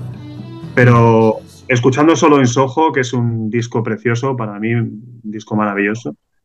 Eh, mm, siempre he fantaseado con esa historia, ¿no? De, que si hubiera vivido, seguramente hubiera tirado por algo mucho más melancólico, bueno, como era él, quizás, quizás acentuando ese, ese pozo melancólico, triste que siempre tenía, ¿no? A la hora de componer. ¿Manel? Pues no recuerdo la verdad cómo me enteré, pero supongo que pues igual que Capi o que Andrés, por alguna revista o así en la época, no creo que tuviera mucho eco en los medios su fallecimiento, ¿no? Eh, pues yo, yo sí que, que, había pensado en la palabra crooner para, para la carrera posterior, ¿no? Me lo imagino, pues eso, con canciones muy intimistas, muy, muy, muchas baladas, y no, no precisamente más pop, sino igual algo más, algo más piano y voz, ¿sabes? Algo así como un cantante de hotel de aquellos de medianoche, un, un, un Tom Waits primera época, o algo similar a un Mark Lanegan, ¿no? Canciones muy, por decir una referencia más cercana en el tiempo, ¿no? Álbums de canciones muy intimistas y claro, vete a saber cómo hubiera continuado su vida, si hubiera seguido con las adicciones, es que es difícil imaginar un poco, ¿no? Si hubiera, si se hubiera podido desintoxicar hacia dónde hubiera ido. Pero sí, yo me lo imagino como un tío bajo un foco blanco y con un pianista y todo vestido de enero cantando cosas sobre corazones rotos y días de lluvia y cosas así. Pues estamos poniendo muy, sí, nos está, nos está contagiando el, el irlandés. Tú, Richard, que... Pues yo sí que me acuerdo, me acuerdo que me lo dijo un, un, amigo del cole que, con el que me cambiaba discos, que de hecho era un como vacaciones navideñas, me lo, me lo encontré y me dijo, oye, que Phil Lynott se ha muerto, que lo oí ayer en la radio, de hecho. Hay una canción de Los Suaves, ¿no? Que se oye otro de mis grupos favoritos, Andrés, junto a Jetro Tool, tío. Hoy ya estamos hablando de grandes bandas. Ahí estoy contigo, ahí estoy contigo. ¿eh? ¿Eh? Sí, rollo. Ahí sí que, otra, gran banda, otra gran banda. Em, que, bueno, pues así, ¿no? Y tampoco, hombre, me, me chocó, porque tampoco en aquel momento no era normal que músicos de rock se murieran, ¿no? Eh, también es verdad que en aquel momento, que, como he dicho, me gustaba Lizzy, mi cabeza yo qué sé, no recuerdo que la muerte de Cliff Barton me impactó más, por decir una, ¿no? O, algo así, pero, pero bueno, eh, me chocó, me chocó mucho. Y luego la carrera, la verdad es que no lo sé. Es evidente que los tiempos que corren, si Phil Lynott estuviera vivo, Tillis se hubiera juntado, ¿no? Es, es, algo que está más que claro, ¿no? Eh, yo creo que él está un poco perdido. No sé si os acordáis, que no llegó a sacar nada, que él hizo una banda que se llamaba Gran Slam, sí, sí, que eran como, bueno, no dejaba de ser unos Tillis, ¿no? Yo creo que él lo que le pudo es la presión de, del mercado de, de Tillis. Yo creo que sí que tú lo has dicho, Andrés, me parece, que había algo esforzado en Thunder and Lightning por su parte, ¿no? Yo creo que el hacer un sonido tan duro creo que, se debió más al, signo de los tiempos que a lo mejor a él hacia donde quería ir, ¿no? Y creo que Gran Slam intentó recuperar un poco la magia de los Tin Lizzy más clásicos y bueno, salió fatal, ¿no? Y parecía que, bueno, yo he ido ahí por ahí algunos CDs de demos y tal, de hecho yo tengo uno, y bueno, era una cosa muy flojita, sin la magia ni de lejos que tenía él. Y luego sí, todo indica que iba un poco por, por, haber hecho algo más íntimo, pero también lo que hizo después de, de Tim Lizzy fue que si el Outing de Fields con Gary Moore, que si, o sea, otro gran tema. Y al final también, no sé, yo creo que él quería seguir rockeando en cierta manera, él era de rocker, ¿no? Y había un tema que era... Y no sé muy bien qué hubiera pasado, yo creo que no hubiera tardado mucho en juntar a Tim Lizzy, sinceramente. Otra cosa es ver hacia dónde hubiera ido la, la carrera de la banda. Jordi, ¿cómo te enteraste tú de la muerte? Si Yo no me acuerdo, sinceramente. O sea, no tengo ningún recuerdo de cuando murió Phil Lynott, no, ni idea. Y lo de solitario, yo casi me lo imagino como una especie de lurrit irlandés, algo así. Como, no sé. Poco, Rollo poesía, esta bohemia. Musicada. musicada, pero en lugar de Nueva York con, con Dublín. Sí, no sé. bueno, sí, un poco. Y la conexión yonki, o sea, no sé, me, lo imagino un, poco por ahí. Pero vamos, que ni idea, ¿eh? Pero seguramente eso hubiera acabado reuniendo a, a, sí. Pero bueno. Y, con más éxito que, que en la época Seguramente. Seguramente, seguramente. Bueno, sigamos. Ya hemos apuntado el tema en varios momentos, pero algo fundamental en la carrera de Tim Lizzy han sido sus guitarristas. La lista de nombres es impresionante, desde Eric Bell hasta, pues, eh, hasta John Sykes, pasando por Gary Moore, Scott Gorham, Brian Robertson, que serían un poco los destacados. Ha salido también el nombre Snowy White, que ahora pues Capi nos lo podrá defender. Así que, ¿cuáles son vuestros favoritos de todos ellos? Andrés. Bueno, yo evidentemente me quedo con la pareja Scott Gorham, Brian Robertson. Mis favoritos, la época clásica, un poco los que inician todo el tema de las twin guitars, los que lo trabajan, mm, vamos, yo no tengo ninguna duda. Eh, como hemos comentado ya antes en, los discos, aprecio un montón todo, que todos los músicos que han pasado han aportado su, personalidad en los diferentes momentos de la historia del grupo. Eh, tanto Snowy White, Eric Bell, incluso John Sykes, ¿no? pero mis favoritos, Scott Goldham y Brian Robertson. Yo creo que ahí va a ser difícil que lo haya quórum, ¿eh? creo. A lo mejor no, no sé. Ya, veremos, ya veremos. Eres el primero de cinco. Eh, ¿Manel? Yo estoy de acuerdo con Andrés. Eh, bueno, Scott Goldham, por supuesto, porque yo creo que es, junto a Phil Lynott, es el alma de la banda. Y yo creo que es un tío que ha tenido mucho peso en, dentro de la, de la banda a, diferentes niveles, aparte de como músico, ¿no? incluso como nexo de unión, como soporte de ciertas cosas de line en la composición, en, todo lo, el concepto de la banda, ¿no? Y Ryan Robinson me parece un guitarrista ideal, porque es que aparte de, que encaja perfectamente como toca, es que su personalidad era la típica de Litchi, o sea, irlandés, bebedor, borrachín, pendenciero, hmm. encajaba como un guante a nivel musical, luego también eso trae otros problemas, ¿no? Gary Moore también, y Snowy White es un muy buen guitarrista. Yo tengo los últimos discos de blues que ha sacado y, y, es muy bueno, ¿no? Pero ahí discrepo con Capi porque a mí, no me acaba de encajar en la banda. No me preguntes por qué. Igual es una cosa personal mía, ¿eh? pero no. Ni, ni su sonido ni, ni, nada, no, es que no lo veo tocando, no lo veo tocando al lado de Scott Gorham. Eh, Capi.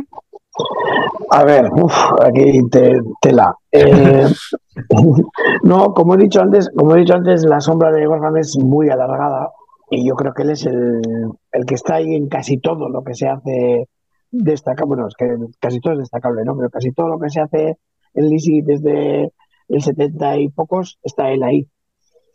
Entonces, primero sí que habría que destacarle a él y a Robertson también, porque están los dos en la época más distintiva, digamos, la, época que hace que la banda sea lo que es o lo, distintiva que es frente a las demás. Eso sí, la, lista es brutal. Entonces, que hay guitarristas que.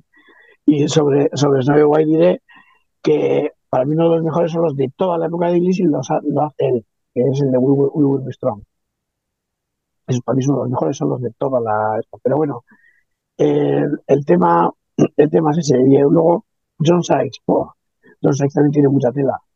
Ese, revoluciona toda, todo lo que era la banda antes, eh, revoluciona hasta la escena guitarrística de la época. Es un, vamos, entra como un elefante en una cacharrería en muchos sentidos. Y sí, también es un valor.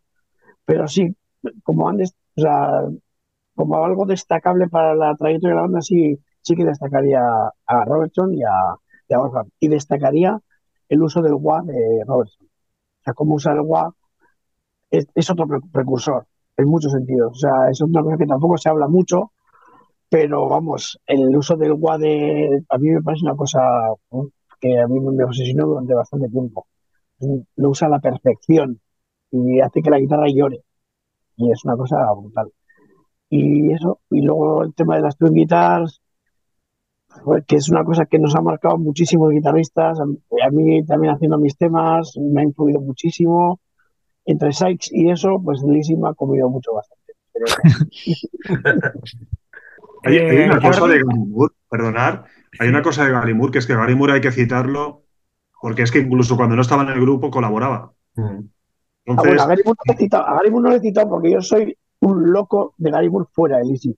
Yo creo que Gary Moore estaba sí pero tenía que estar fuera de Lizzy, porque yo creo que se le quedaba hasta pequeño el tema como guitarrista y estaba en otra, yo creo que él estaba en otra banda, se, ve, se ven los vídeos, o sea, hay un vídeo de está grabado en Australia, creo, en una actuación que está fuera de, o sea, el tío se, come todo lo que hay, lo que hay en 10 metros a la redonda.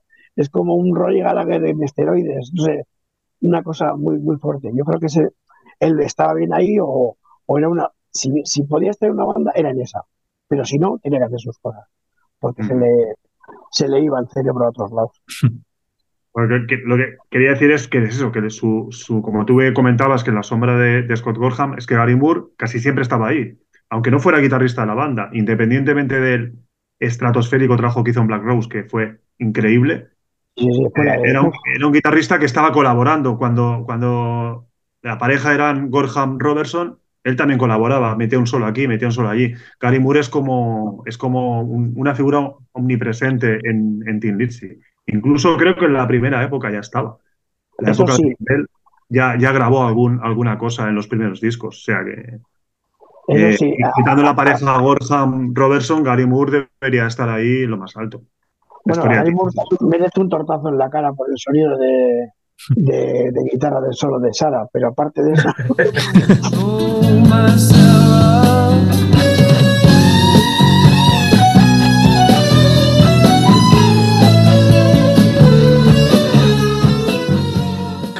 Es en plan, súbeme hasta que no se oiga nada más. Pero vamos, aparte de eso. Eso es muy de Gary Moore. No, no, ahí estarían en tema rollo, qué bonito es este solo y tiene que salir lo más alto posible, vamos, lo estoy viendo. yo, sí, yo también, a ver, me quedaría con, con Orham y, y Robertson. Y lo de Gary Moore que comentáis ahora, que, es un poco lo que, lo que decía antes cuando hablábamos de la etapa más 80 de Thin Lizzy. Hostia, es que a mí me gustan mucho más los discos de Gary Moore de esa época que, que Thin Lizzy, por ejemplo. Y entonces, no sé, eh, creo que, es lo que decías, que era un tío que, que no sé, lo, típico que se dice de dos gallos en un gallinero, ¿no? Al final, la personalidad de Moore era tan expansiva y la de Lino también que creo que no, no acababan, a pesar de que hicieron grandes cosas juntos, pero creo que, el destino era que, estuvieran separados, vamos. Y en cambio, Borja y Robertson los veo más el papel ese de, de escuderos, ¿no? De, hostia, tenemos aquí un tío con mucho carisma que es un compositor brutal, un gran vocalista y tal. Y nosotros somos como el complemento perfecto, pero tampoco buscamos como eclipsarle ni nada, sino que nos está como mucho más equilibrado, la verdad. Sí, pero son las composiciones de ellos tienen que ser muy alto, porque las guitarras en todos los temas de Lizzy sí, sí, sí. O sea, ahí hay un currelo te digo como guitarrista, en muchos hay un corredor del copón y eso no lo, no lo haría Lennon. No, no, no, no. No, no supongo que, que, era eso, que se encontraban también muy a gusto porque el, el otro evidentemente les daba como mucho... Les daba su espacio, sí, sí. ¿Tú, Richard, tema guitarristas? Bueno, eh, lo mismo que habéis dicho, pero básicamente porque es que la dupla de Robertson con, con Scott Gorham es la que más perduró y antes hablábamos de la época clásica, es que claro, toda esa época considerada clásica es la que hicieron ellos dos, ¿no? El resto fueron, no voy a decir experimentos, pero, pero historias que no llegaron a más, que, que hubiera molado saber. Antes hablábamos, a mí me hubiera encantado ver que hubieran hecho John Sykes y Phil Lynott en más discos, o con Gary Moore, ¿no? Si realmente, porque juntos grabaron pues el disco más especial de la banda, que es Black Rose, ¿no? Realmente donde toda esa influencia irlandesa. Entonces, pero no dejan de ser pequeñas, aparte de la primera época con Eric Bell, que ya hemos hablado que es otra historia. Entonces, sí que es complicado ver, porque no, no hubo realmente tiempo de desarrollar esas carreras. Así que es evidente que la de Robertson con Scott Gorham es la que tuvo solidez y al final es por lo que Phillies es, He recortado. Además, Robertson grabó ese gran disco Motorhead, que es Another Perfect Day. Que eso a mí le, me da un bonus total, ¿no? Yo lo vi en directo en esa gira. Ya, tío, eso hubiera tenido que ser increíble, ¿eh? Sí, sí. Se peleaba con la gente, ¿no? Se quería bajar a pegar a... Ya, tío. Se quería bajar a... en el parado de Sports, creo que era. El carril... De hecho, Manel, no sé si lo... Bueno, no sé si tú tuviste la misma sensación. Teníamos a Motorhead ahí delante con Lemmy delante y era un tío con un carisma brutal que, salió al escenario y atraía las miradas. ¿eh? O sea, y, el, y la leyenda esa de forajido, fuera de la ley, borracho, era eso. Era justamente eso. Solo le faltaban las melenas. Pero era, era Lo que pasa, claro, el tío salió con unas pintas que, que ya estaban allí todos los, los búfalos o los news, como decía antes el Capi, esperándolo para matarlo. pero, a mí me gusta mucho el disco ese. Me gusta muchísimo la No de Perfect Day, muchísimo. Y luego Gorham tuvo el. Y es un disco al que en su momento también lo pusieron a parir y ahora en cambio lo, lo reivindica todo el mundo. Perdona, Jordi. No, no, iba a decir que Gorham luego tuvo un grupo así como un, un pelín que se llama sí, Guns. Guns. Sí, que estaba bien ese disco. Que estaba muy bien ese disco también. O sea que, un disco ahí de, de la época muy bueno, sí, sí. Y esto. Bueno, sigamos hablando de Gorhan. Él junto a, a John Sykes en el 93 reactivan Tin un poco la, la, la, idea, dicen que sale de John Sykes, a pesar de que Cilino ya no estaba. Eh, bueno, a todos creo que en aquel momento ya sí que estábamos felices con la banda y nos pilló un poco con incredulidad, ¿no? Que, que fueran a ser unos Tin sin Phil eh, luego, a lo largo de estos años han existido manera intermitente con diferentes formaciones. Y bueno, ahí me imagino que sí que, que más que menos los ha visto en directo. ¿Qué os han parecido esos Tin Lizzy? ¿Y creéis que, que, tenía sentido que la banda se llamara así? Eh, ¿Manel? Al fin y al cabo es que esto es lo de siempre con estos temas, ¿no? A ver, Scott Gorham ha estado toda la vida ahí. Derecho a usar el nombre lo tiene. Otra cosa es que pero bueno, yo creo que, no sé, yo la primera vez que lo vi en directo, claro, yo flipé porque poder escuchar esas canciones en directo a manos de un tío que ha estado ahí y tal, y bien defendidas, bien tocadas, me gustaron mucho. Luego otras veces que los he visto, otro par de veces no me ha gustado tanto, quizás porque el efecto sorpresa eh, ha desaparecido, ya sabes, el repertorio. Todo que con, el, con, con Ricky Warwick lo hacen súper lo hacen súper bien, ¿no? Eh, usar el nombre, hostia, no lo sé, es que eso es siempre la pregunta del millón, ¿no?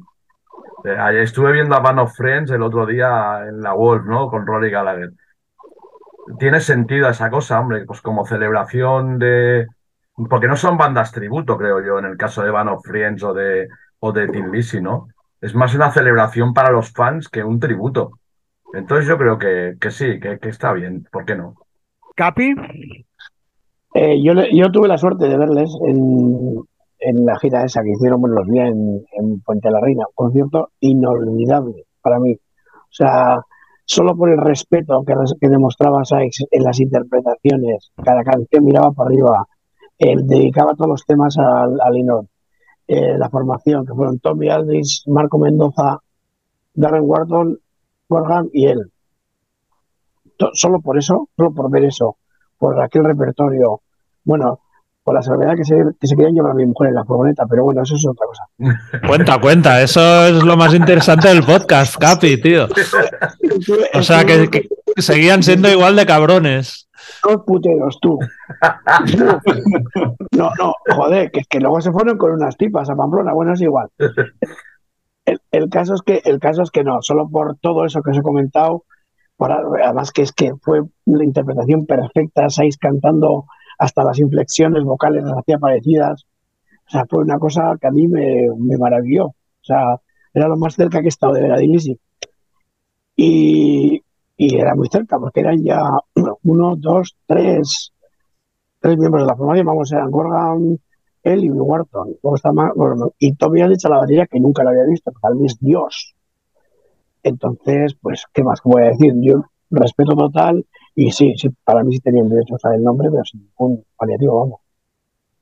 Estabas tan extasiado que la mujer se te, se te piró y te enteraste. Se quedó, la mujer se quedó. Pero la madre que les parió, que se quería llevar, que iban a Barcelona además. Vamos a Barcelona, vente, y tal, vente, sí. Voy yo ahí con el mazo. detrás con el coche detrás tú. Andrés, Yo la gira esa la disfruté muchísimo. Como bien decís, era lo más cerca que podías estar de ver a Tim.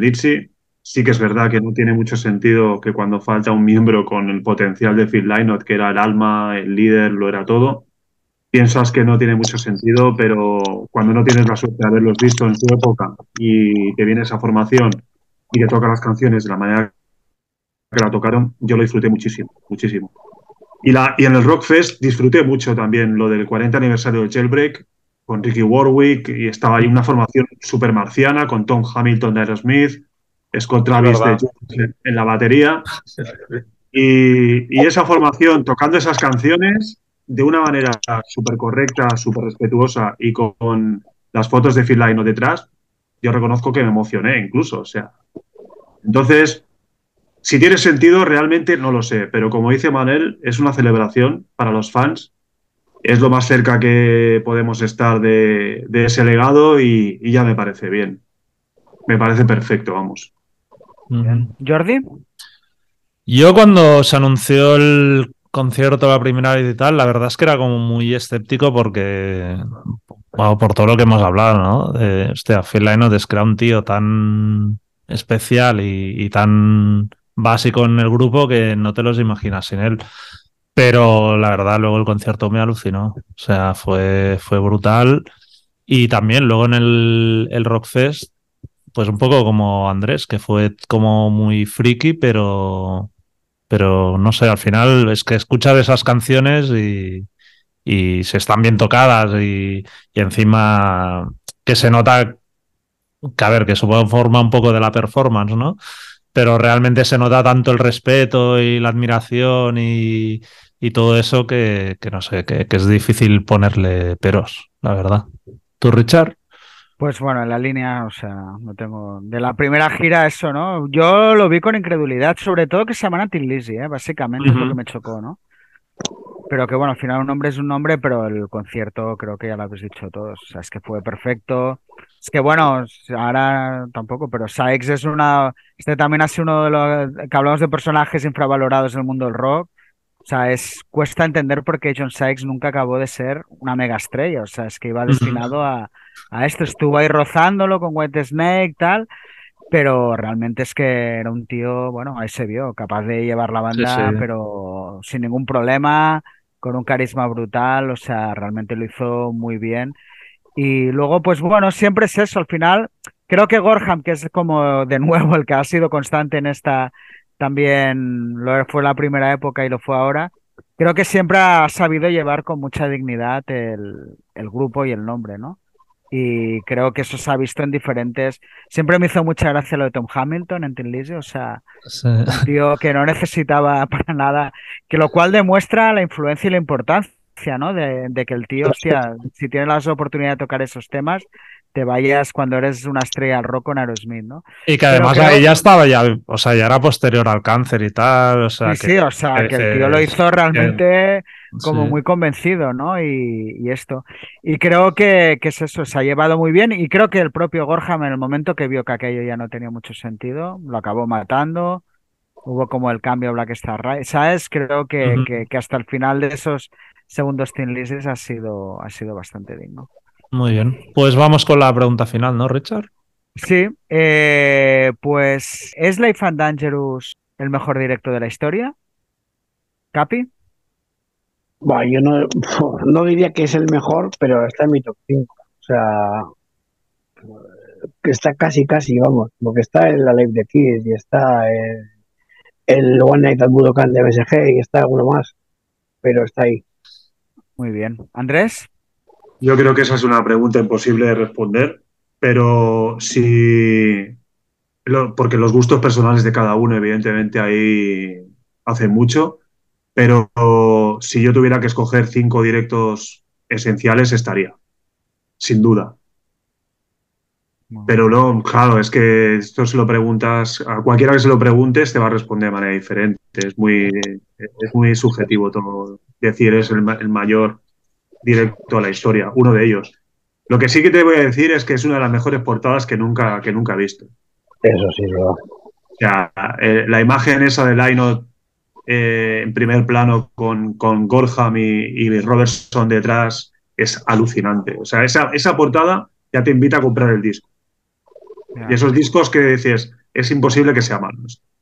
De hecho, es el grupo este que te gusta tanto, Jetro Tool, sacó al año siguiente un directo que la portada era, era clavada, ¿eh?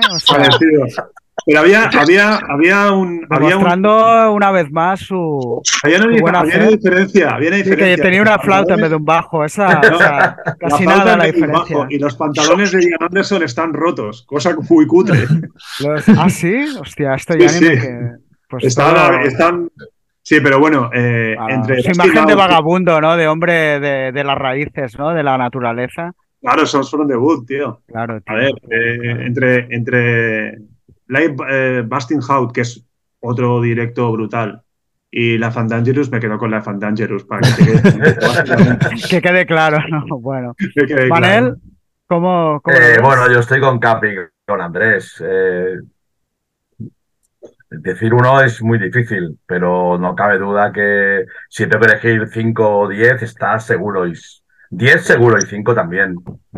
Eh, y que da igual que haya pistas regrabadas al 80, al 90, al 100%.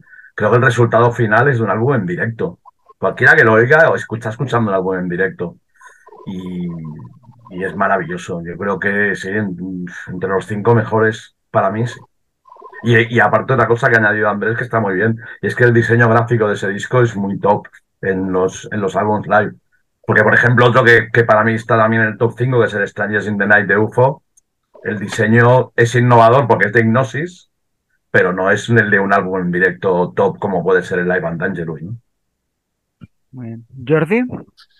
Sí, quería comentar, ya que has sacado el tema de la portada y tal, otra curiosidad que que, no hemos comentado que en, que en, el disco está Hugh Lewis tocando la armónica en Baby Drives Me Crazy, creo que es, ¿no? Que, o sea, yo cuando me enteré de eso, mucho después de haber escuchado el disco, en plan, no tenía ni puta idea de la conexión de Hugh Lewis con, con Creo que, era el creo que eran los teloneros. Sí, el, grupo que tenía se llamaban Clover, si no me equivoco, habían sido los teloneros en, en, la gira y tal, y se hicieron muy amigos y Hugh Lewis habla maravillas de Phil Lynott, que era como su mentor y tal, ¿no? Pero que claro, o sea, es que es como dos mundos que, que, de colabora también en el disco en solitario, el Sol en Soho colabora también. Sí, correcto, correcto.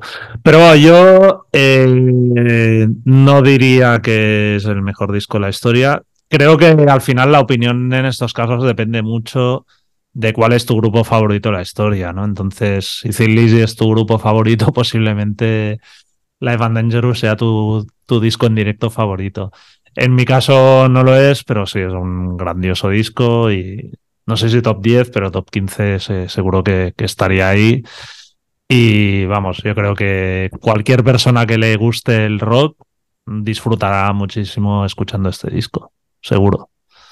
¿Tú, Richard? Pues bueno, la línea de todos, o sea, es difícil decirse es el mejor, tampoco creo que para mí lo sea, pero Capi ha dicho algunos nombres que creo hay una serie de discos, una realeza de los discos en directos, ¿no? Que es de la Package. De la Metal Package. Bueno, sí, si lo quieres llamar así, no pasa nada, ¿eh? Yo soy muy vivo los Metal Pacos, ¿eh? Del, del todo eso. No, pero todo, pues, Why Not Budokan the Schenker, Strangers in the Night, Alive the Kiss, bueno, todo un poco y es evidente que Elephant Dangerous está en, ese, en esos escogidos, ¿no? Así que tampoco sabría decir cuál es mi disco favorito en directo de la historia, ¿eh? Nunca me lo he planteado, o sea, y tampoco creo que lo vaya a hacer, ¿eh? Así que, que está ahí. Uno de los suaves.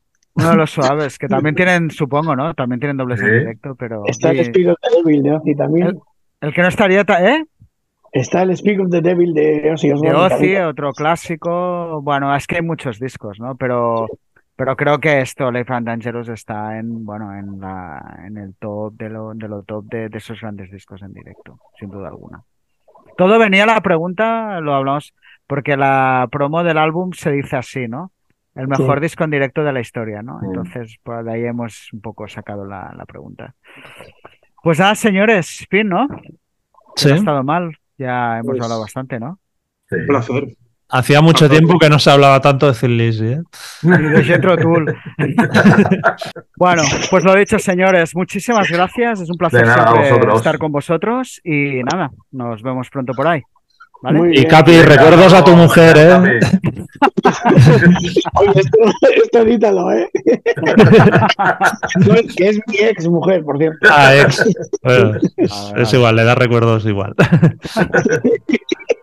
Venga, un abrazo. Venga, hasta luego. Adiós. Adiós. Adiós. Oído, visto, leído. Pues vamos con las recomendaciones de oído, visto, leído, Richard. Pues de mm, oído voy a hablar de The Ground Time, el nuevo álbum de Obituary, del que además recientemente Pau hizo, bueno, hemos sacado una entrevista que hizo Pau. Y bueno, eh, simplemente mm, es, bueno, es una banda que es, me recuerdan un poco en concepto a Cannibal Corpse, hablando de bandas de metal extremo, aunque ya el metal extremo lo eran en su momento, ahora son otra cosa pero que siguen, pues después de muchísimos años de carrera, ya pues van por los 30 años ambas bandas, siguen sacando discos súper buenos, creo que, que, han encontrado una manera de, de, hacer como muy fieles a un sonido, pero sin que caigan aburridos.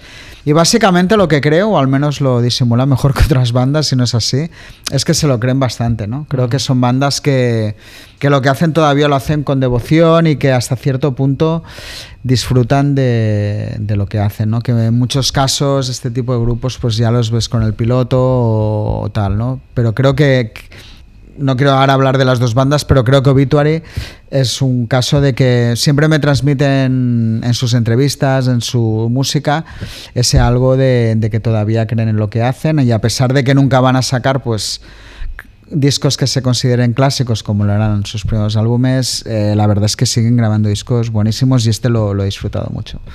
Aparte, a mí me hace gracia y me gusta estas bandas como más extremas consideradas en la época que ya han alcanzado un poco el estatus de bandas clásicas. Clásicas.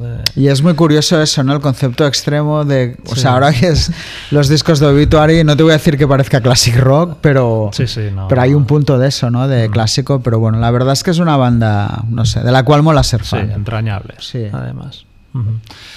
Pues yo en oído quería comentar el nuevo disco de Fact Up que se llama One Day que creo, no voy a hacer aquí la comparación con Obituary, pero sí que me veo un grupo que van a ir sacando discos y de aquí igual a 15 años o 20 también serán una banda un, con un estatus similar, ¿no? En el sentido de que Hostia, es una banda como muy prolífica que, que, va sacando discos regularmente, todos los discos son buenos y este One Day se caracteriza un poco digamos, el selling point es que lo grabaron en un solo día o digamos que cada miembro solo tenía 24 horas para completar sus partes, con lo cual esperarías como un disco así muy de punk, muy urgente y tal.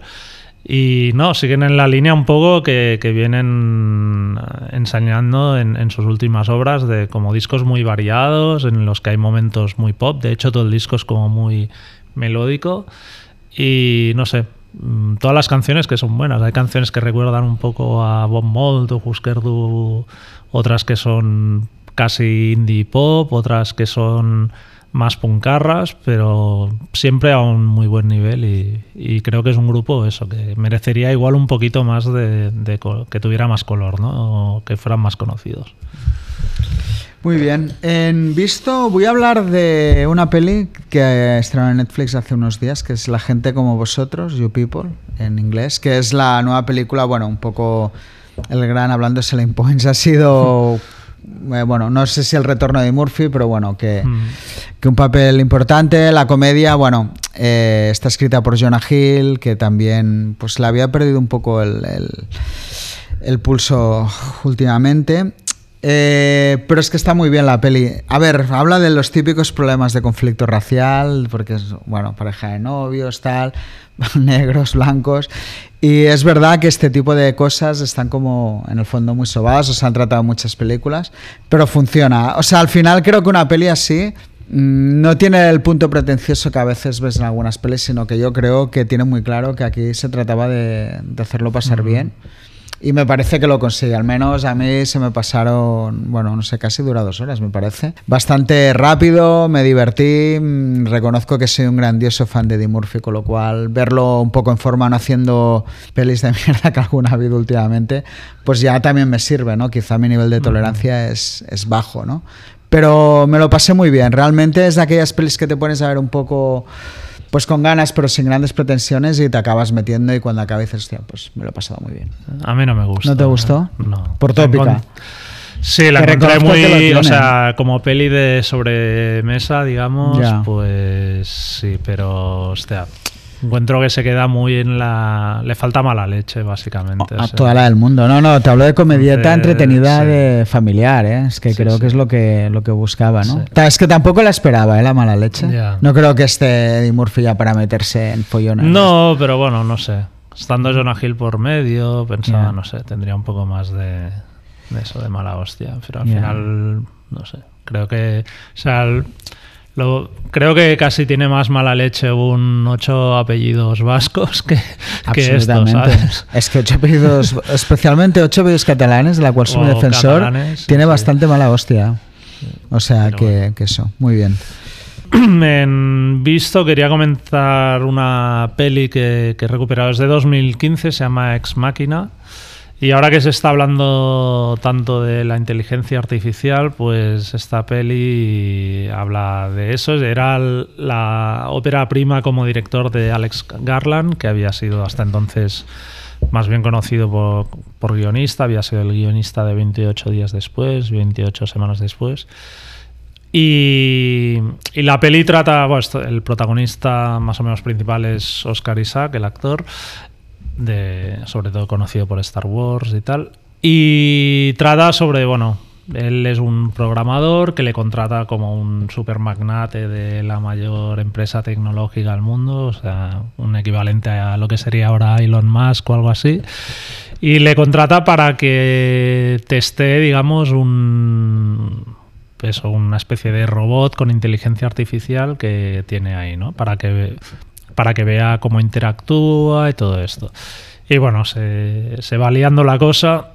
Básicamente es como un thriller psicológico en plan un poco eso, fantasioso, o lo parecía muy fantasioso, pero bueno, cada día vemos que todo eso está más cerca y la verdad es que mola mucho. Ganó un Oscar por los efectos especiales, aunque tampoco es una peli en plan un Jurassic Park, ¿eh? es como una película más bien intimista, podríamos decir.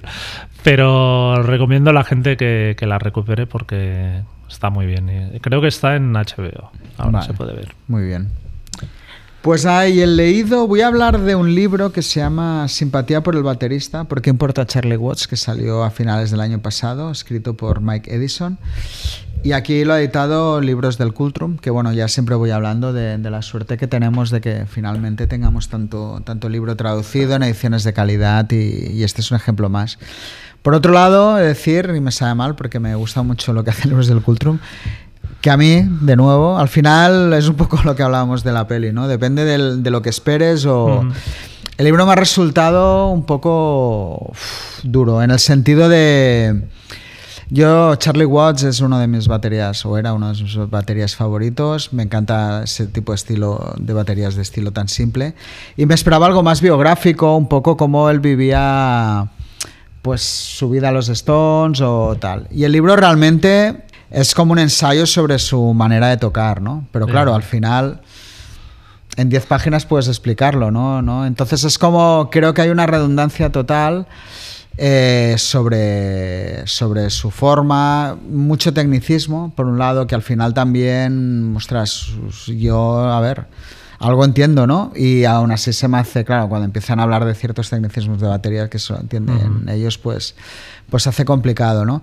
Entonces ahí es donde está un poco tal, igual si tú eres batería y es eso, o sea, o lo lees, pues te...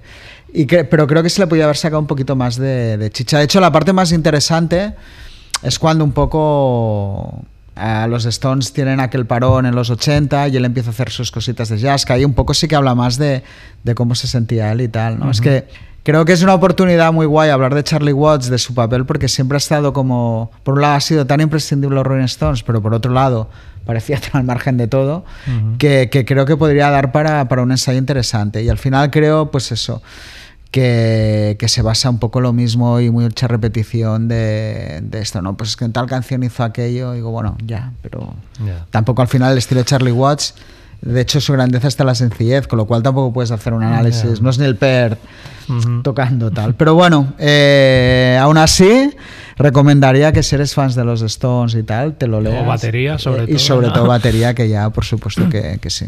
Muy bien.